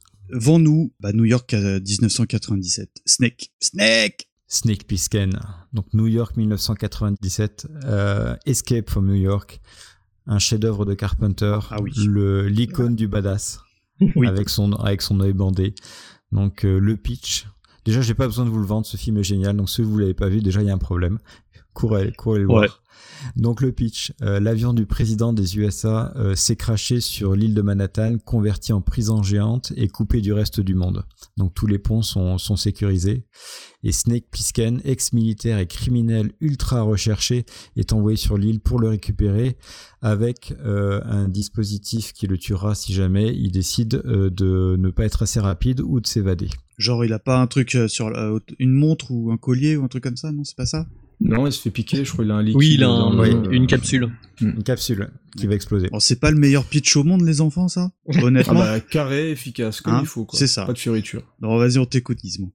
Alors, au niveau de la production, euh, on est, j'avais fait juste au début Assaut, qui était vraiment un film à 100 000 dollars, donc euh, avec pas grand-chose à dire au niveau de la, des comédiens. Là, par contre, euh, il s'est fait plaisir. Kurt Russell, donc le premier, enfin la deuxième collaboration avec Carpenter, mais la première au cinéma. Petite anecdote, euh, Kurt Russell, en dehors du roman d'Elvis, c'était un, un acteur qui jouait pour les productions Disney. Donc il a eu beaucoup de Mmh. mal à le faire euh, admettre comme euh, badass dans, dans ce film-là. Il a insisté, Kurt Russell, il a pris la pellicule haut la main, donc euh, aucun problème pour ça. Lee Van Cleef, donc là je pense qu'il s'est fait plaisir parce que comme c'est un fan de western, Bah oui, il a récupéré un monument du western. Est-ce qu'il a sa moustache mythique dans ce film? Exactement, Ah. il a sa moustache. Donc c'est l'alter ego. euh, Carpenter dit que c'est l'autre face du médaillon de, de, de Kurt Russell dedans. Euh, donc il joue le, le chef de la, de la sécurité qui le recrute. Euh, Ernest Brognin, alors euh, lui il joue le chauffeur de taxi. J'aurais deux, deux films à lister avec lui surtout. C'est euh, le film, un des westerns les plus violents qui m'ait été donné de voir, euh, La Horde Sauvage de Sam Peckinpah euh, qui se termine par un énorme massacre. Et sinon, pour les autres des 80s, vous le verrez comme le compagnon de Supercopter. Bah oui, quand même. Dans la série télé. C'est c'est Dominique, ça non Ouais. San- Santiago, Oui, je sais plus quoi là. c'est ça. Bah oui, bah oui, évidemment. Euh, ensuite, Donald Pleasance, qui va être un, un habitué de, de John Carpenter dans d'autres films, qui joue le rôle du président des États-Unis. Isaac Hayes, Oui. comédien, qui va jouer le rôle du duc. C'est le méchant du film, non? C'est le méchant du c'est le duc, c'est celui qui tient le, le président en, en otage. Mais la liste n'est pas finie. C'est le roi de Manhattan, gros. C'est le roi de Manhattan, le Mm. duc. Et pour une fois, contrairement à Big Lebowski, il s'appelle vraiment le duc. Oui. Donc c'est vraiment son nom. Et ensuite, autre acteur, regretté acteur, Harry Dean Stanton, que tout le monde connaît parce qu'il a joué dans Alien, euh, qui était mécano dans le film euh, Mm. Alien et qui est décédé euh, cette année, euh, qui joue le, le rôle de Brain dans le film, et Adrienne Barbeau, euh, donc toujours femme Ah. de John Carpenter, qui joue dans ce film et qui met certains de ses attributs en, en valeur dans, dans tout le film. Donc un, un- un cast vraiment très joli, un succès au box-office. On profite de le dire parce que John Carpenter, malheureusement, et le box-office, ils sont pas très copains. Donc tant qu'il réussit au box-office, autant le dire, et je crois que ça va être la dernière presque. Donc euh, là, euh, beau succès au box-office. Juste anecdote de tournage avant de, passer la, la parole aux autres. Euh, ce film a une ambiance terrible. C'est un film de science-fiction et d'action, mais encore une fois tourné un peu angoissant comme un film d'horreur, parce que il est plus, New York est plongé dans le noir. Euh, Il y a des espèces de voyous planqués sous le sol, même dans les égouts. Ça Mm. ressemble un peu à l'attaque d'assaut, peut-être à des zombies, on sait pas trop. Enfin, c'est vachement glauque. Euh, le film a l'air d'avoir coûté super cher, tout simplement parce que John Carpenter a profité d'un énorme incendie qui a, incendie qui a ravagé une grosse partie de la ville de Saint-Louis. Et donc il est allé tourner là-bas. donc quand vous voyez les bâtiments totalement dévastés, le feu. C'est vrai. C'est vrai. Free of charge. donc c'était c'était nickel pour lui. Autre euh, anecdote que je peux vous euh, vous donner au niveau de la production du euh, du film, euh, j'ai un super beau bouquin. Je vous parlerai des livres de John Carpenter après, où j'ai des magnifiques photos qui sont collecteurs pour moi. Pourquoi? Parce que à travailler sur les effets spéciaux de ce film-là, un petit réalisateur qui n'a pas eu de succès au Mm. box-office américain, donc James Cameron, Non, qui, euh, qui à l'époque n'était pas réalisateur et qui travaillait au, au- dans le département effets spéciaux de Roger Cor- Corman et qui a fait les effets de matte painting et d'autres effets spéciaux de New York 97. Donc vous avez des photos de James Cameron en grouillot, en train avec son pinceau, pinceau en train de peindre euh, les, euh, les plaques de verre des décors de New York 97. Donc euh, franchement mythique de voir les, les deux en train de collaborer. Et dernière anecdote, il manque toute une partie du film. Ah, il y a eu un cut? Il manque 10 minutes. Euh, vous pouvez en trouver quelques images. Alors, euh, dans un- une édition Blu-ray, vous pouvez la voir, mais vous n'avez malheureusement que une minute. Il en manque 10, il- enfin, il en manque 9 encore. Euh, tout le début du film, vous voyez Snake Plissken, la légende qui est censée être morte, en train de faire un braquage du, je crois, du trésor aux États-Unis. Toute une course poursuite euh, dans le métro et quand il se fait coffrer par les flics. Et, euh, et finalement, ces 10 minutes ont été coupées parce que dans les projections test, les gens ont dit que ça les empêchait de rentrer dans le film. Et donc du coup, on les a retirés. Et une deuxième euh, raison aussi, c'est parce qu'au moment où ils l'arrêtent, ils énumèrent les méfaits de Snake Plissken. Et dans ce cas-là, euh, on entend assassinat et viol. Ah ouais, quand même. Ce qui rend le personnage un peu moins sympathique. Oui. Donc c'était une double raison pour virer tout ça. Bah, je, pense que c'est une bonne idée d'avoir coupé, euh, d'avoir commencé directement le film là où il commence, parce que je, pense que même au niveau de ce qu'ils mettent en avant, moi je suis assez d'accord d'ailleurs sur le fait que ça aurait pu empêcher de rentrer dans le film. Le, fait de, encore une fois, j'aime bien le côté mystérieux des personnages comme ça, alors le fait de trop en dévoiler ou de, trop en donner, je trouve ça un peu dommage. Moi j'ai envie de vous dire messieurs, mais euh, ok, euh, le film en soi, moi j'ai vraiment beaucoup aimé à l'époque. hein, c'est vraiment un, un film que je me ferais un plaisir de revoir. Mais je trouve, ça c'est que mon avis, mais que Russell il, il crève l'écran quand même dans ce film. Il le, il le Enfin, je, je vois pas qui, enfin peut-être euh, Gizmo, tu pourrais nous, nous dire, mais qui a peut-être été retenu ou euh, le choix premier. Je pense que c'était lui et personne d'autre. Pour moi, c'était Kurt Russell, oui. D'accord. J'ai pas trop d'autres infos. euh. Bon, bah j'ai senti aussi que Clippers était plutôt client, hein, donc euh, Nico également, c'est un film que tu connais. Que... Alors là, oui, là, là, je rejoins euh, 200% mes camarades. C'est un des meilleurs films de Carpenter, tout simplement. Il y a l'histoire, il y a la mise en scène et tout ça, mais c'est vraiment, ouais, comme tu disais, euh, le personnage de Snake Plissken et son interprétation par Kurt Russell qui rendent ce film euh, absolument génial, en sachant que euh, là, on a vraiment euh, en face de nous un anti-héros. C'est-à-dire que le type est Tout ultra badass, euh, voilà, faut pas, faut pas le saouler et tout, mais quand même, il a une certaine intelligence en fait. C'est ça qui est intéressant par rapport aux films d'action euh, des années 80, on va dire, euh, on va dire un peu plus Là, t'es datés. méchant, ouais. C'est Ouais. que le type, bah, il a une mission à remplir. C'est pas un chevalier blanc. Il y a une des premières scènes quand il arrive à Manhattan où euh, bah, il, arrive dans cette espèce de zone complètement délirante où il y a des, des gangs dans tous les sens et tout. Et il y a une nana qui se fait agresser et a priori violer. Un héros euh, classique, genre euh, Stallone, serait intervenu, il aurait descendu les méchants, la nana, hop, euh, sous le bras et je t'emmène et voilà, je te sauve et tout ça. Alors que là, non. parce que euh, il se dit euh, ah bah si je commence à me prendre les Je vais la griller ma couverture. embrouille, embrouille, Ouais. qui arrive, euh, je vais me faire détecter machin et tout ça, en sachant que sa mission euh, n'est pas en ligne droite, on peut le dire. hein. Il a quand même quelques bas euh, au cours de ses aventures. Et euh, vraiment, je trouve que le, le personnage, en fait, tout tourne autour du personnage de Plisken. Il est vraiment très Ça très très beaucoup. bien Mm. écrit, intelligent. Enfin, moi, c'est un personnage que j'aime beaucoup. Et en fait, même dans la scène de viol, je suis même pas sûr qu'il pense à la stratégie de sa mission. Je crois vraiment qu'il en a rien à cirer euh, du tout, quoi. Je, je, je sais pas. En tout cas, il dit rien et il passe son chemin. Ce qui veut bien dire ce que ça veut dire, quoi, en tout cas. Quand tu penses qu'il y a encore une fois un remake de Mais- prévu. et oui, oui. Mais laissez, to- laissez tomber les mecs. Non, ils ont- ils ont tomber. abandonné, je c'est... Non, je crois que c'est toujours d'actualité. Butler, hein, euh, parce que, alors, je- j'espère pas. Gérard Jugnot. mais euh, mais ce qui est ce, qui- ce qui est fou, c'est on parle de- du personnage et tout, mais il- on- ça ne pourrait même plus Non. exister ce genre de truc. C'est un personnage comme ça, une ambiance comme ça, c'est tout serait édulcoré, tout serait lissé. Ah bah, il y a clairement un producteur qui dirait, mais Impossible. attendez, euh, il faut qu'il sauve la nana, euh, c'est un héros, faut qu'on s'identifie, machin Mais et tout. Voilà, c'est. Bah, Là, il y a tout sur- qui fonctionne. C'est ça qui qu'il y a eu, enfin bon, on fait des petits apartés Mhm. parce que moi c'est un film que j'adore, mais il y a- il y, a des films dans ce genre-là, il y en a eu une pléthore, euh, surtout au début des Ah, années bah, 90, totalement, ouais. genre, je pense à Absolom 2022. Ah, avec euh, Ray, Ray Liotta, que j'avais bien, j'avais aimé à l'époque, mais euh, par rapport à New York 97, c'est tellement, Bah, enfin, ouais, enfin hein. c'est, c'est bon, enfin ça marche moins bien celui-là, mais il est parfait quoi. Oh, il y a, il y a 2019 après la chute de New York qui est un.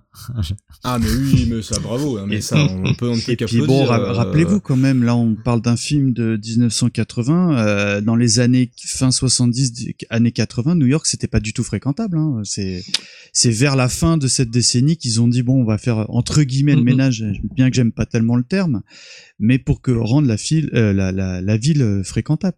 Ah, puis encore une fois, le- après j'arrêterai là-dessus juste pour dire, il a là où tu vois que le film a marqué les gens, il a influencé, mais Évidemment. moult, moult, moult, moult films. On, on- on parle de Luc Besson ou pas? Enfin, Non. Ah bah Luc Besson, il l'a pillé. hein, Qui s'est c'est- fait, euh, ouais, pour, pour les auditeurs qui connaissent pas, il s'est fait euh, condamner il y a pas très longtemps euh, pour plagiat. Ah bon Pour un film qui s'appelle Lockout et qui apparemment était exactement un remake quasiment plan pour plan Ah, même euh, le perso. Hein. de Même le perso. euh, ouais de New York 97 Ah mais et c'est avec du coup euh, euh, celui, qui, ah, quand- ah, celui qui joue dans Memento là, comment il s'appelle? Oui, c'est ça. Guy Pierce Ah je l'ai pas vu celui-là. bah t'as vu New York 97 a priori ça devrait te suffire Et ce qui est marrant, c'est qu'au début du film Le Code, c'est marqué sur une idée originale de Luc ah bah oui bien bah, attends Et là, j'étais mort de rire. Donc. Donc on va faire un, un léger grand écart histoire de pas revenir sur ce sujet qui est copieux, qui est euh, New York 97. Là, on, on passe à 1996 années de production pour le film Los Angeles 2013, titre hyper original. Mm. Que j'avais fréquemment vu au cinéma à l'époque parce que voilà euh, œuvre culte euh, suite obligatoirement culte et là euh, de mon point de vue vous allez essayer de me vendre le truc mais je l'ai jamais revu j'avais l'impression de voir la caricature de la caricature qui souhaite en parler? Je vais juste dire que je préfère regarder ça que toute la filmo de Denis Villeneuve. Voilà. ou de Besson ou de Besson De- Non, Besson, il y a des choses, euh, des choses qui passent. euh, mais non, moi, je- moi j'aime bien hein, pour la fin. que Je trouve que le personnage garde. euh, Il y a quand même plein de passages que moi j'aime bien et les effets spéciaux sont dégueulasses, faut le dire. ah c'est clair. C'est, il y a eu plein de problèmes. euh, ah, mais c'est vraiment, voilà, c'est vraiment super moche. Mais euh, encore une fois, je préfère mater un film comme ça où il y a quand même une envie de cinéma que la plupart des prods qu'on se tape tous les étés en termes de blockbusters euh, qui sont mièvres, qui ont aucun goût, qui sont fades et où on voit les mêmes choses depuis des siècles. Limite, voilà, je préfère toutes les ça à toutes les productions Marvel qu'on se tape euh, continuellement d'année en année. Euh, Il y, a, y a des bonnes choses dedans. Il y a pas que c'est pas un aussi bon film clairement que New York 1997, mais moi je trouve pas ça aussi honteux que En ça. plus, enfin bon, c'est un aparté, mais j'avais trouvé que, que Russell avait pris vachement de poids et quand tu comparais les deux films, bah, euh, Non, non, c'est pas lui, c'est c'est. euh, c'est la caméra gênant. qui a changé Bon, c'est vrai que les, les, les effets spéciaux sont pas terribles. euh, C'est euh, honnêtement, c'est quasiment la même histoire. Ça, c'est vraiment, vraiment, vraiment dommage. Mm. Quoi. Par contre, la même histoire. Il y a des Bon. plans un peu, un peu bizarres, comme le. À un moment, il se met à faire du surf. Il surfe sur une. ah mais cette scène là je la trouve géniale je la trouve géniale il fait du surf Donc- sur les égouts c'est je trouve que c'est une scène où tu te dis mais qu'est-ce qui se passe? Et tu peux que rire Nico, alors on est sur un nanar ou pas? Aïe Alors si c'est un film pas terrible, sympathique, euh, qui se regarde avec plaisir, moi je, Moi, je pense que c'est assumé en fait. Euh, tout Oui, le côté ouais. un peu second degré, donc ça peut pas être un nanar. tu vois, C'est- Je pense qu'il a essayé de faire une version comique en fait de, Ah, de. New York 97. Il est pas bon. On peut pas dire que c'est un bon film, nul, tu vois, mais euh, pas- tu le regardes, tu t'ennuies pas. Euh, moi, Bah j'ai oui. envie de dire euh, pourquoi pas. Et il y a Pam Grier, Ah oui. Qui joue un transsexuel, mais bon, qui est voilà. Et Ash aussi, hein. Evil Dead, il est dedans. hein. Oui. Eh ben a voilà, c'est bon. aussi. Non, mais Voilà, bon. y a- enfin, tu vois, c'est les gens ils viennent, ils font plaisir à Carpenter, ils participent à son film. Et C'est dans celui-là Voilà, qu'il y a quoi. une scène cool où les mecs sont devant lui, ils disent euh, genre Oui. avec les guns, ils font croire qu'il va poser les flingues et il les défonce. Enfin, voilà, ça c'est cool. Non, quoi. il faut, il Ah, faut, ils, ils sont trois, il doit, il, il- voilà, le petit Bangkok. Il lance une Voilà, bouteille en l'air et quand elle touche le sol, faut tirer. Et du coup, il lance la bouteille en l'air, il tire sur les trois mecs et la bouteille tombe. Ah, c'est beau. Non, c'est beau. fin, c'est un, C'est drôle. La fin, c'est un gros, c'est un gros doigt d'honneur aussi. Oui, fait, aussi, euh, ouais, ouais. Bah voilà, moi, moi, je, rien que pour des trucs comme ça, il y a quand même des choses dans ce film, il y a quand même des. Jack Carpenter a encore des trucs à dire. Moi, je crois que pour ça, ça vaut le coup de le regarder et ça vaut. c'est C'était Carpenter encore aux commandes là. Ah oui, tout à fait.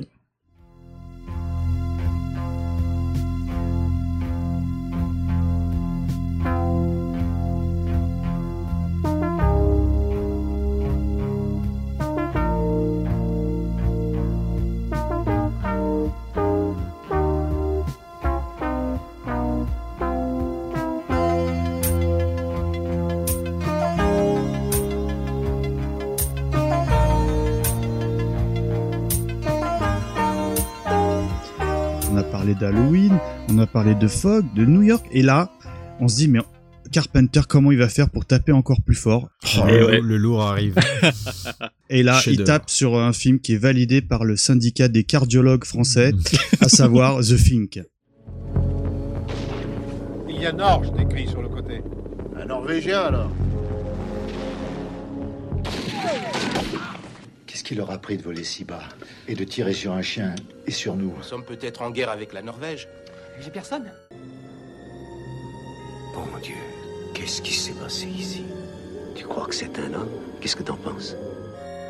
Oui, nous sommes ici en présence d'un organisme qui imite, qui reproduit toutes les formes de vie et qui plus est, les imite à la perfection. Lorsque cette chose a attaqué nos chiens, elle a essayé de les digérer, de les absorber. Et combien de temps as-tu resté seul avec lui? Je crois que Blair ne tourne plus rond. Donnez-lui, c'est le commandement, sans savoir s'il est, il est pas une de ces choses Je ne sais pas à qui me fier.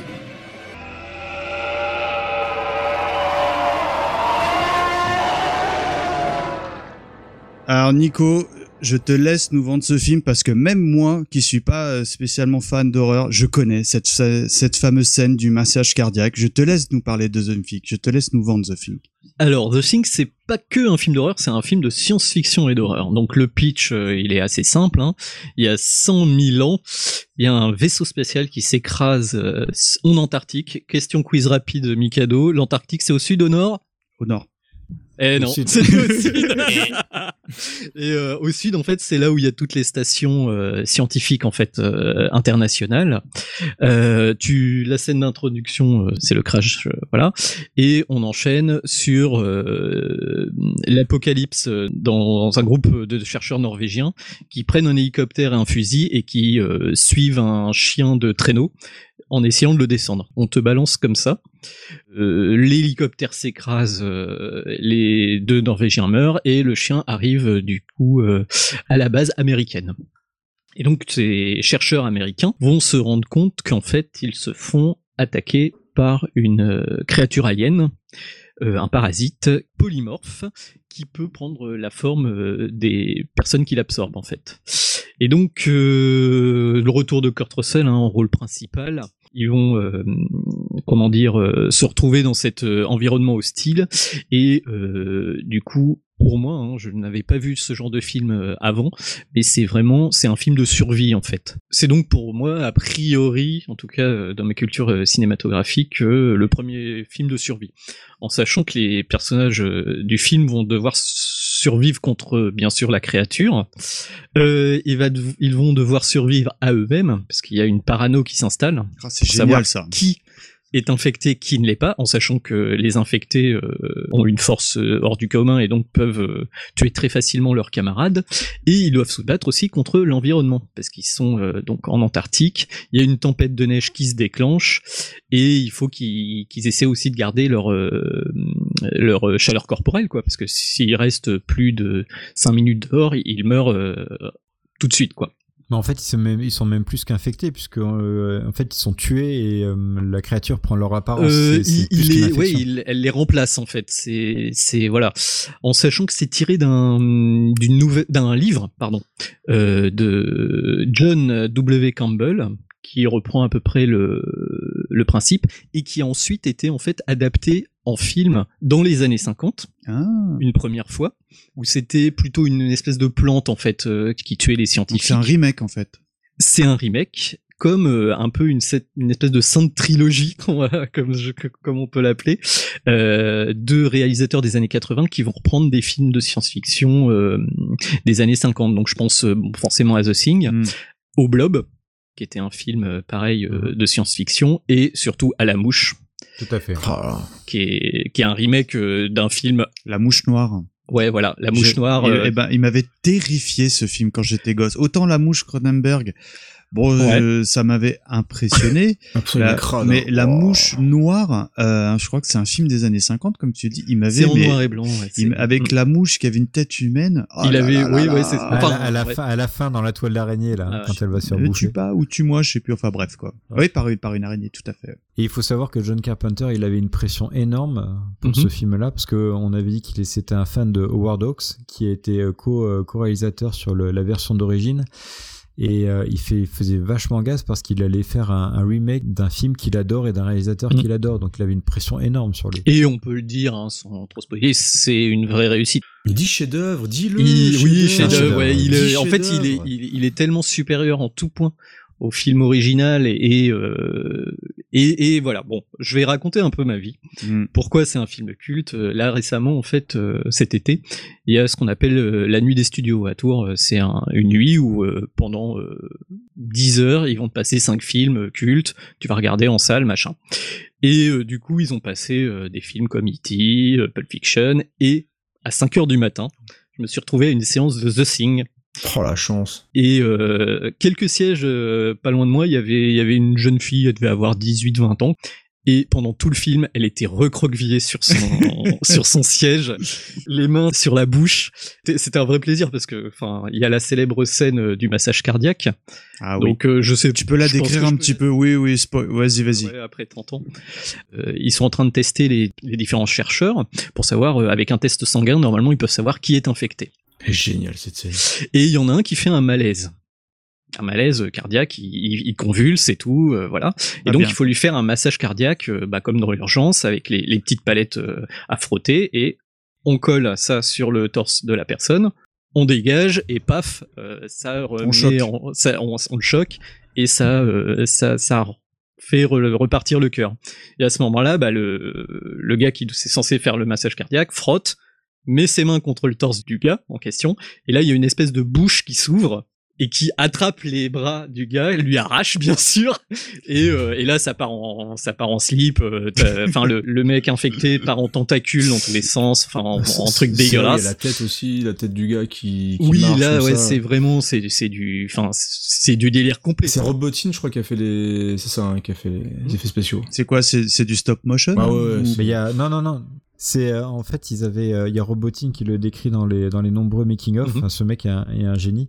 Ah, un euh, génie, et il faut savoir qu'à l'époque il n'y avait pas d'ordinateur, donc ils avaient reconstitué toute la cage thoracique du mec Mhm. avec euh, ils étaient sous la hum, en fait, c'est c'est la cage thoracique qui sert de, de bouche, et donc il y avait tout un tas d'instruments sur la sous la table pour venir déchirer la cage thoracique pour que ça s'ouvre et venir sectionner les bras. Et donc ils avaient à la fois un mannequin qui était totalement fermé euh, de l'extérieur, Mhm. des bras qui étaient totalement vissés, aucun moyen de refaire la prise, donc il fallait absolument qu'à la première prise ce soit ok, sinon il devait recommencer l'intégralité Du maquillage, enfin du, de l'effet spécial. Ouais. euh, Mm, mm. du maquillage, enfin de, de, Et de c'est réussi, ouais. Et re- re- regardez C'est génial. Et la nana, elle était complètement. enfin, elle en pouvait plus, quoi. J'ai une petite question, messieurs, parce que moi, c'est quelque chose que j'ai vu il y a un paquet d'années, mais euh, le statut du culte va peut-être par cette scène, parce que c'est la scène du film pour moi. Il y en a plusieurs, mais c'est vrai que c'est la chaîne, la plein, scène plein, plein. quoi, on va dire. Voilà. La scène du chenil, elle est forte aussi. hein. Et euh, est-ce que justement ces genres, ce genre de scène, ces genres d'effets spéciaux, c'est des éléments qui ont bien vieilli, qui aujourd'hui se.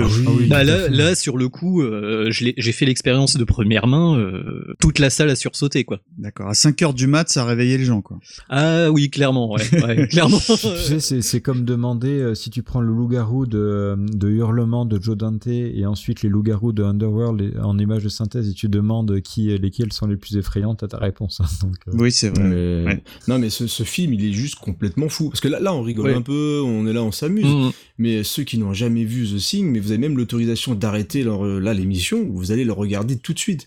Vous avez même la chance. Pour moi, c'est une chance de ne pas avoir Oui. vu un film pareil, parce que vous allez découvrir un, Mhm. un grand film.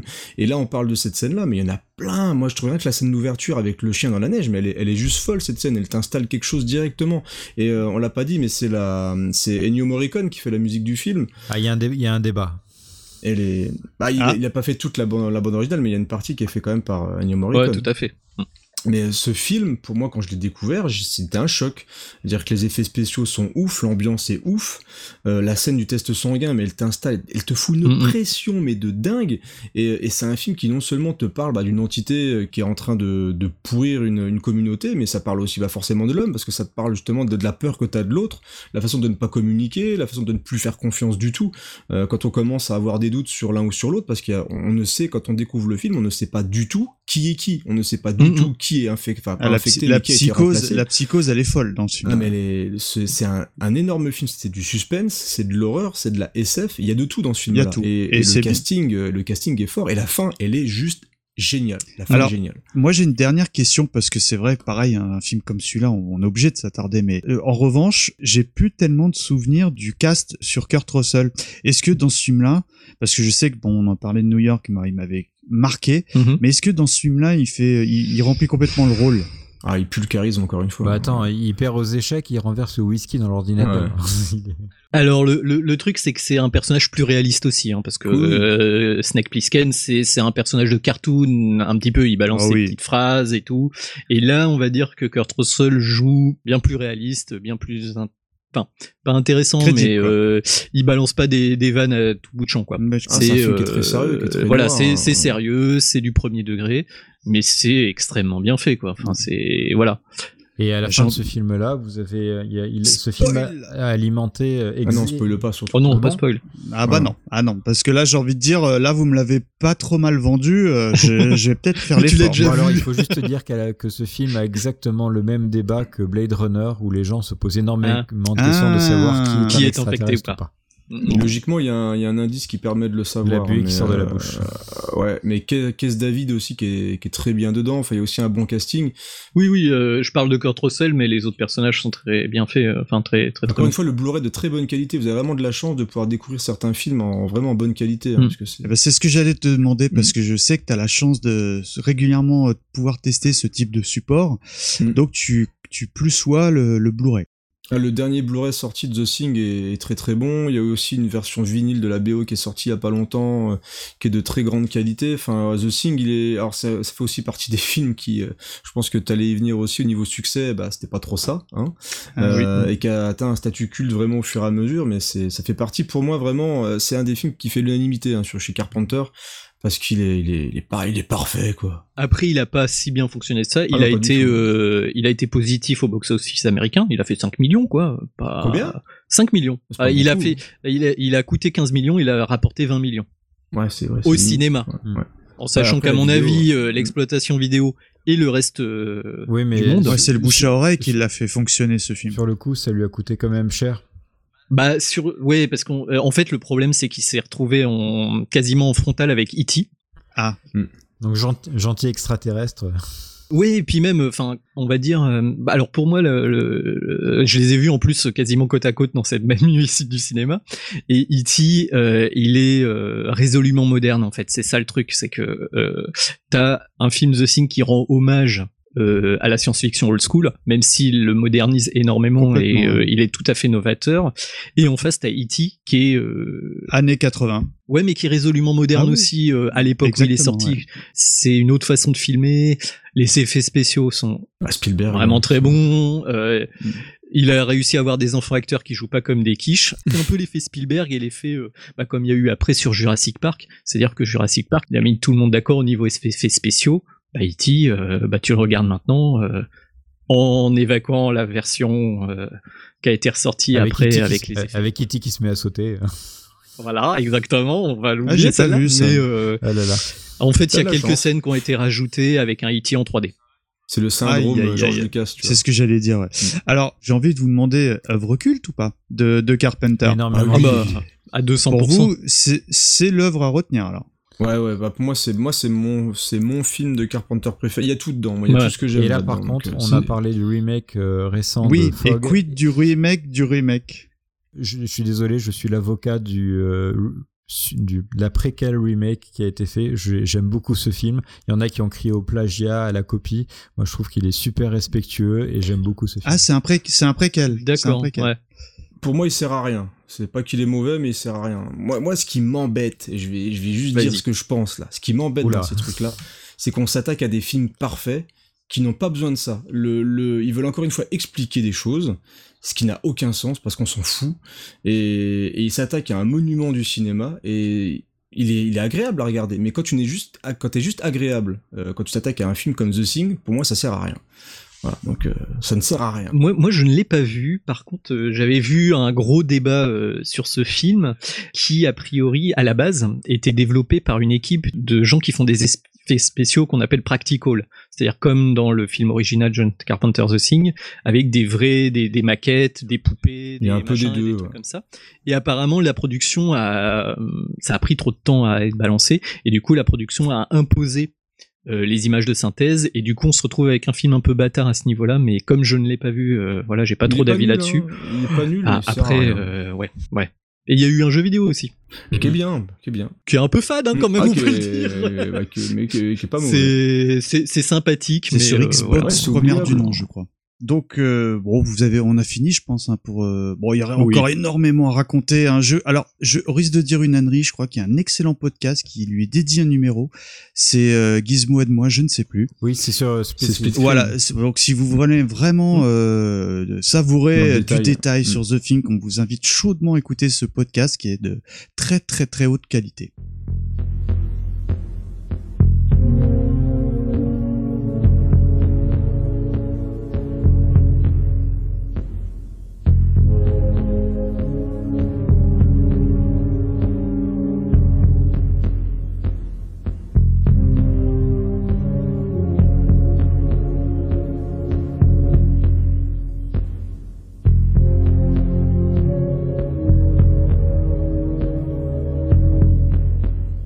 Alors messieurs, euh, donc là, euh, œuvre culte, mais euh, autre œuvre culte que vous n'avez pas retenue, je vous cache pas que je suis un peu déçu.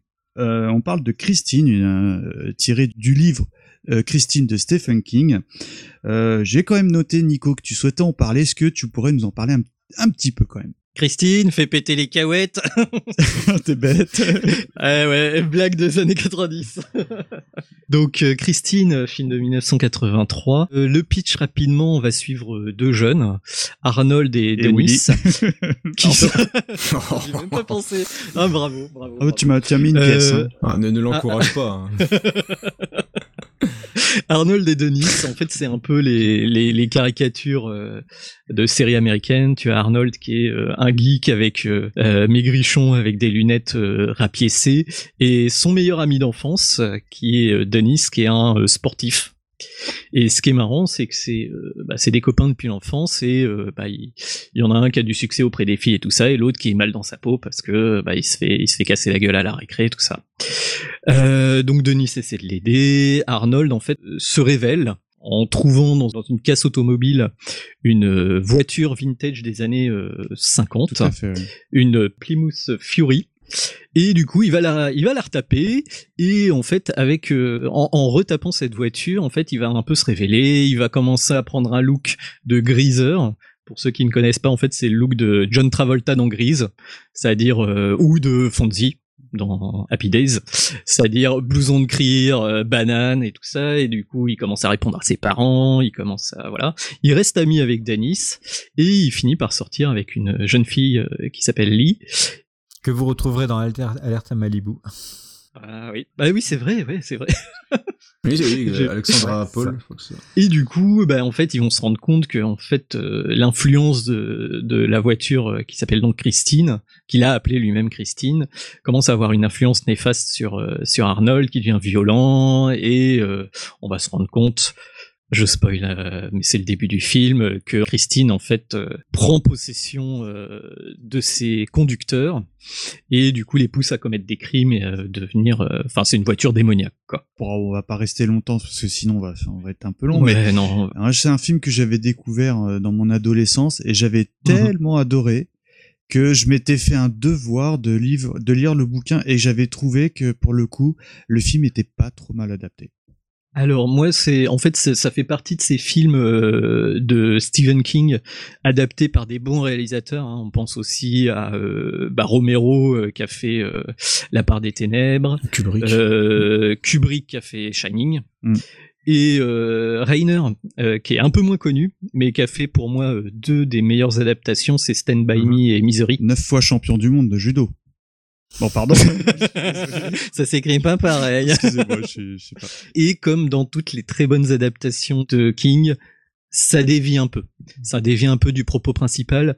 Principalement, euh, et il y a eu des cuts au moment de la production. Euh, ce que j'ai beaucoup aimé dans ce film-là, c'est que c'est une vraie histoire d'amitié. En fait, euh, bah, Denis et Ellie euh, s'inquiètent vraiment, euh, honnêtement, pour, pour Arnold et vont essayer jusqu'à la fin du film de le sauver. En sachant que dans le film de King, euh, c'est c'est pas le thème du bouquin, en fait. Très bien. Alors, année suivante, hein, 1984, Starman. Alors, je ne sais absolument pas ce que c'est. Donc, est-ce que euh, Gizmo, tu pourrais un tout petit peu nous pitcher euh, c'est- ce nouveau film de Carpenter? Bon, alors Sta- Starman, c'est. euh, on l'a pas choisi, parce que c'est absolument pas un film d'horreur là pour le coup. Alors Starman, on va dire que c'est la réponse de Carpenter à la frustration qu'il a eue euh, suite à l'échec de The Thing et le succès de D.T. Carpenter voulait absolument renouer avec le succès commercial. Mm. Et il voulait vraiment faire un film euh, qui rameute les foules et qui marche très bien. Donc il a pris Starman, l'histoire d'un d'un gentil extraterrestre joué par euh, Jeff Bridges, qui prend l'apparence du mari décédé de Karen Allen, c'est qui est celle qui est l'amoureuse Ah, d'Indiana Jones. sympa. Ouais. Donc le film, franchement, il est, c'est une comédie, enfin c'est un, film romantique, science-fiction, c'est très très gentillé, c'est c'est gentil. D'accord. Et, Bon, euh, bah, euh, alors bon, je, je, je le barre dans les trucs euh, vendus. Et oui, messieurs, vous connaissez ce film euh, ou pas du tout? Vous êtes comme moi C'est mi- c'est mineur, hein. après c'est encore une fois, il emballe ça euh, avec savoir-faire, donc c'est encore un, un talent de Carpenter, c'est qu'à cette époque-là, il faisait vraiment des, des bonnes choses. Mais le, le problème de Starman, c'est que ça fait partie des choses où tu, tu sens pas for- forcément le côté Carpenter, dire qu'il y a un côté forcé pour justement avoir du succès. Tu sais pas un film fait pour les bonnes raisons dans ce cas-là, tu vois. ah, Moi, je croyais que c'était une commande, personnellement. Et bah, c'est un, c'est un film de commande, mais, Ah. mais après tu peux refuser ou tu peux le faire Mm. d'une autre manière. Mais euh, après je peux comprendre le mec il, il enchaîne, enfin il fait du New York 97, il fait du The Thing et, et ça bide quoi, tu vois. Enfin c'est- tu, peux être frustré, Mm. il y a même pas être très content. Et la, la volonté de faire un film populaire, je peux comprendre que ça te, ça te traverse l'esprit, de, de travailler avec les studios, et d'être un petit peu plus lisse. Mais euh, voilà, après ouais, de la c'est- c'est reconnaissance, un peu. Ouais, voilà, il a envie d'être connu, ce que je peux comprendre. Donc le, le film il sera jamais culte, jamais un gros gros succès. Par contre, il a un bon succès au box-office, donc il est largement rentable. Mhm. Et d'ailleurs, il marque une époque puisque ce sera le dernier vrai succès euh, de Carpenter en termes de box-office, pas en termes de qualité, mais en termes de box-office. Ah, qualité, on va en parler parce que là, Ah. on est, euh, là, on Alors attaque là- la, Alors on là, attaque- là, Non, non, non, non. Là, ça va fighter. Si, si jamais tu dis quelque chose qui m'énerve, je te coupe Ah, micro. zut, parce que j'ai, bon, écoutez, on se passe la bande-annonce et on en rediscute. Ici Jack Burton de la Côte de Port Express qui s'adresse à tous ceux qui l'écoutent. C'est une planète pleine de surprises que celle sur laquelle on vit. Et je peux vous dire qu'il faudrait être complètement fou pour croire sérieusement qu'on est seul dans cet univers. Il y a un monde caché dans lequel d'antiques démons tissent un drame moderne. Mais qu'est-ce que ça veut dire? Qu'est-ce qui se passe? C'est la magie, la plus noire des magies. C'est la guerre à Chinatown. Nous finirons par remettre notre ordre dans leur chaos.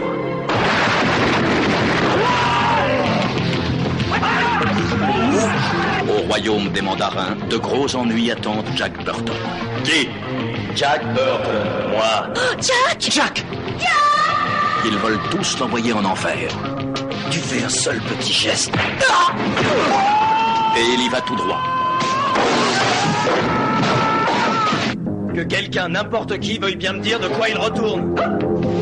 Jack, comment on va s'en tirer? J'en ai aucune idée. Il y a bien des mystères et bien des questions qui demeurent sans réponse, même dans une vie aussi courte que la vôtre. Mon destin n'est plus qu'entre tes mains maintenant. Je sais, je ferai de mon mieux. Prêt, Jack? J'étais prêt dans le ventre de ma mère. Eh bien, messieurs, à la bonne vôtre. 20th Century Fox présente Kurt Russell dans un film de John Carpenter. Les aventures de Jack Burton dans les griffes du mandarin. Alors là, les enfants, les amis, on attaque les aventures de Jack Burton dans les griffes du mandarin. Oui. C'est un film que je connaissais de nom parce que comme tous les ados, enfants que nous étions, c'est un film qui avait une grande aura auprès des enfants. Et je l'avais jamais vu ou euh, je m'en souvenais très très mal. Du coup, je, sous les conseils de tonton euh, Gizmo, je l'ai regardé cet après-midi avec mes enfants.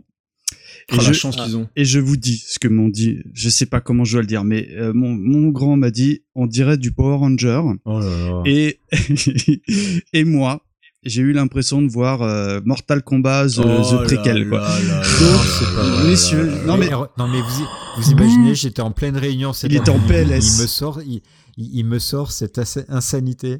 Messieurs, votre, votre boulot, ça va être, au-delà de me le vendre, ça va être de réhabiliter ce film parce que je vais... Après. De quoi Il y a que toi qui aime pas. Euh, Non mais, non mais je sais, je sais que les, auditeurs sont déjà en train de m'incendier Ah, sur clairement. les réseaux sociaux. Nico, s'il te plaît, essaye de, re- de relever le niveau parce que là, on a perdu je sais pas combien de followers. Je t'écoute. Bah, tu as perdu des followers.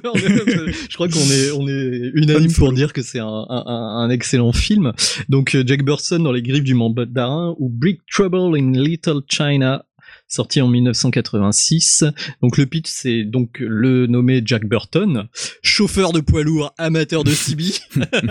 Ouais, déjà, Alors pour, voilà. pour, pour les Voilà. jeunes qui ne savent pas ce que c'est, en fait la CB c'est des espèces de radios qui permettent euh, aux chauffeurs de routier de discuter entre eux. Ah, tu me copies la station là?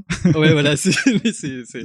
Et en sachant que le type, euh, en fait, c'est, c'est sa grande passion, c'est de conduire son camion et de faire de la CB. Il, il travaille à, à San Francisco et il est ami avec, euh, bah, en fait, il, est très bien intégré à la communauté chinoise de San Francisco. Et euh, bah, euh, lors d'une de ses missions, il retrouve son ami Wan Chi qui doit aller chercher euh, sa fiancée à l'aéroport.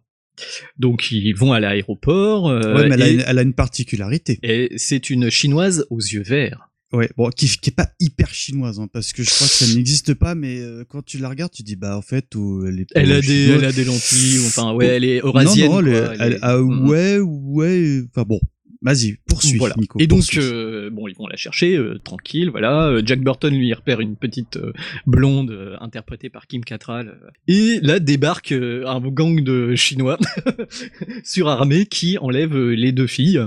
Et donc, euh, bah, la mission, enfin la, la mission que se donne Jack Burton et ses amis, c'est euh, bah, de sauver euh, ces filles euh, qui ont été enlevées par euh, Lopan, euh, un mystérieux euh, a priori chef de gang euh, euh, chinois.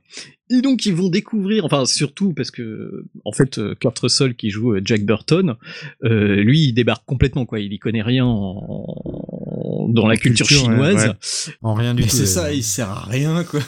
En fait, c'est, c'est- mais si, c'est marrant parce qu'il il- il représente Mais un oui, peu le, ça le héros euh, qui sort avec un fusil et qui flingue euh, sans réfléchir, mais en fait là, il peut rien faire parce qu'il comprend rien à cette société euh, secrète qui est derrière les rues de Chinatown. Je vais pas raconter tout le film, mais ils vont rencontrer de la pègre, mais aussi des monstres poilus, des sorciers et des dieux du tonnerre euh, qui vont leur jouer euh, pas Ah, mal de d'où tours. Mortal Kombat. D'où, Voilà. euh, du coup, en fait, euh, voilà. C'est euh, c'est Raiden, enfin, c'est Christophe Lambert alors, dans il y a, Mortal il y a- Kombat. il y a Raiden et il y a aussi Shang Tsung. hein. Alors pour ceux qui, voilà, c'est euh, deux personnages du jeu vidéo Mortal Kombat.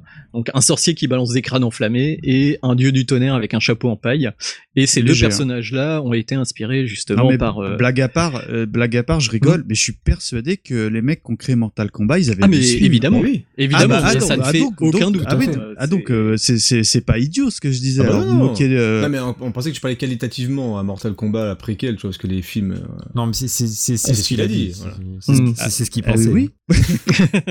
Mais bon, voilà. Donc euh, bon, alors euh, très clairement, euh, on parlait du box office, donc c'est un flop. hein. Malheureusement, euh, il a fait, euh, il a fait 18 millions de budget pour 11 millions de, de recettes.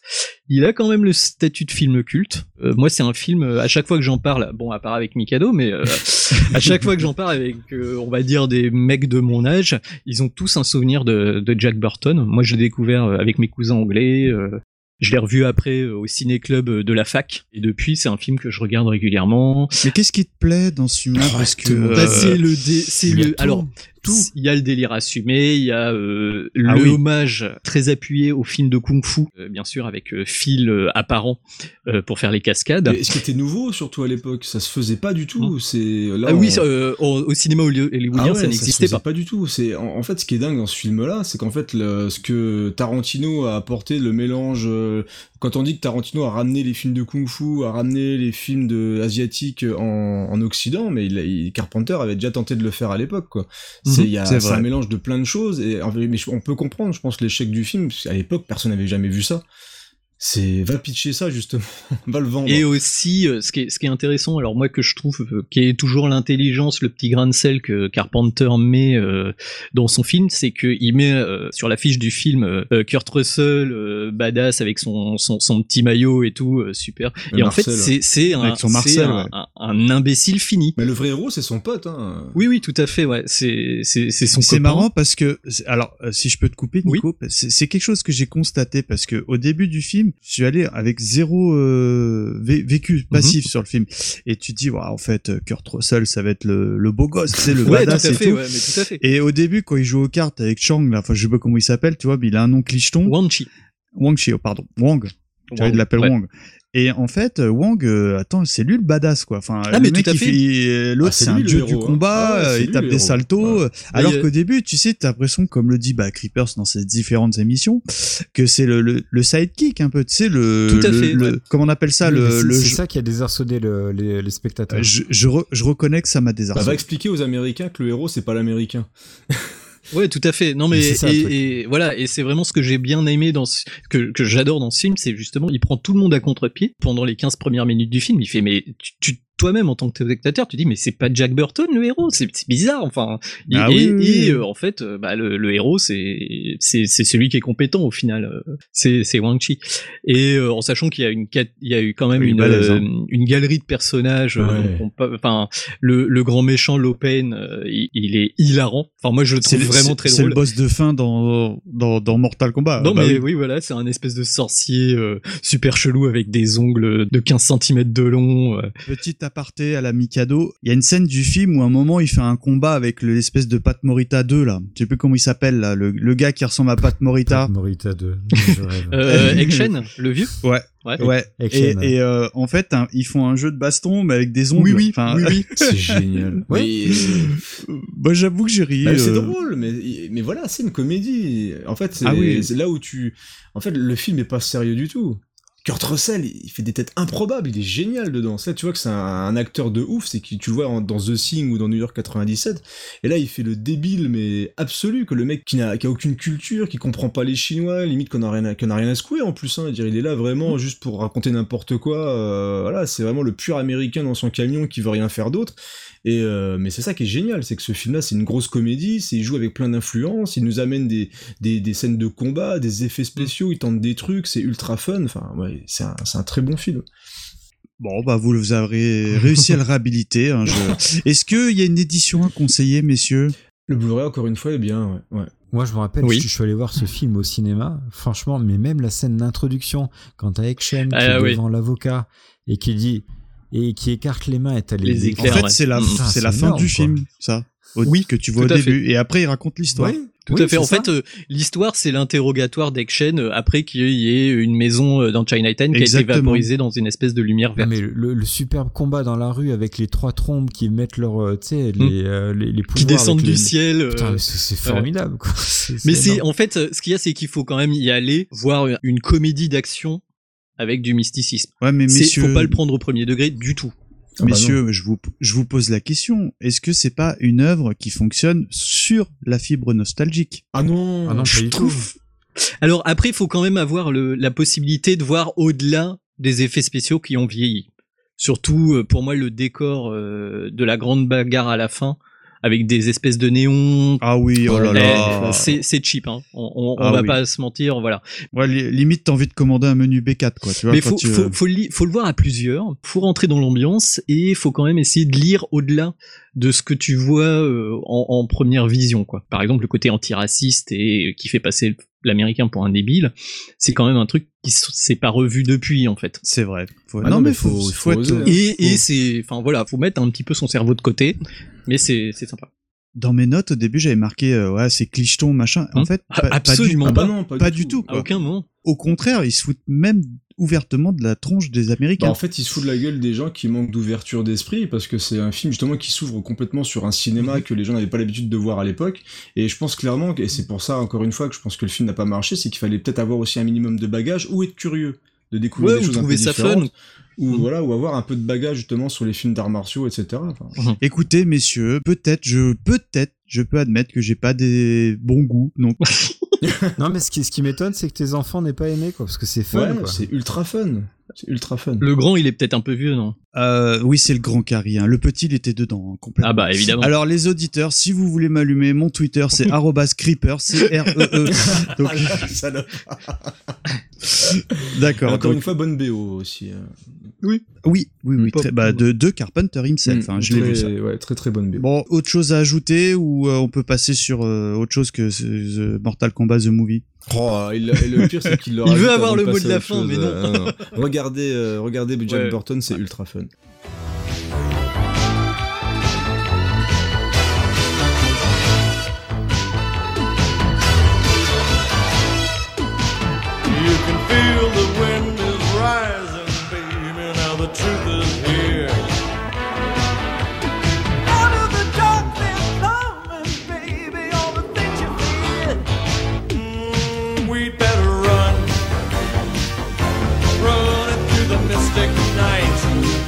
Rattaque sur un gros film. On va juste le nommer parce que c'est un- Le Prince des Ténèbres, Mhm. 1987. On va pas en parler parce que, bah, tout simplement parce que vous en aviez parlé l'année dernière dans le VHS de l'horreur. L'animateur était chouette d'ailleurs. euh, Ouais, émission. il était, était pas trop mal. Et, euh, et vous m'aviez presque réussi à me vendre le film. Excellent donc j'avais même regardé la bande-annonce. Est-ce que par rapport à ce qu'on a pu dire l'année dernière, vous- dans le cadre de Carpenter, vous avez quelque chose à ajouter? Regardez-le. Creepers. Regardez-le, Regardez-le. c'est Ouais. très très grand film encore une fois, alors, qui qui a eu encore bah, un très petit budget dû à l'échec de Jack Burton, mais ouais, il a voulu refaire un, un film indépendant et il a remis ses tripes dedans, tout l'argent est à l'écran, et c'est un très bon film, très noir, très sombre, où on sent qu'il est un petit peu vénère quand même. Très flippant. D'accord, donc à conseiller encore Oui, une fois. tout On l'a pas retenu parce que vous l'avez déjà conseillé. Alors là, on attaque euh, un film qui, je crois, est culte pour notre copain euh, Murdoch, parce que ça a été longtemps son avatar. Je vous cache pas que je l'ai jamais vu, mais je compte sur vous pour me le vendre parce que par flemme ou par je ne sais quoi, je l'ai jamais vu. Je parle évidemment de Invasion Los Angeles. On se regarde la bande-annonce.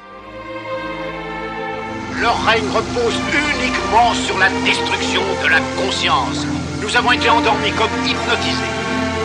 Ils ont fait en sorte que nous, que nous devenions indifférents aux autres. Nous ne sommes plus bons qu'à nous focaliser sur nous-mêmes. Ils possèdent la planète, toute cette foutue planète. Ils font ce qu'ils veulent.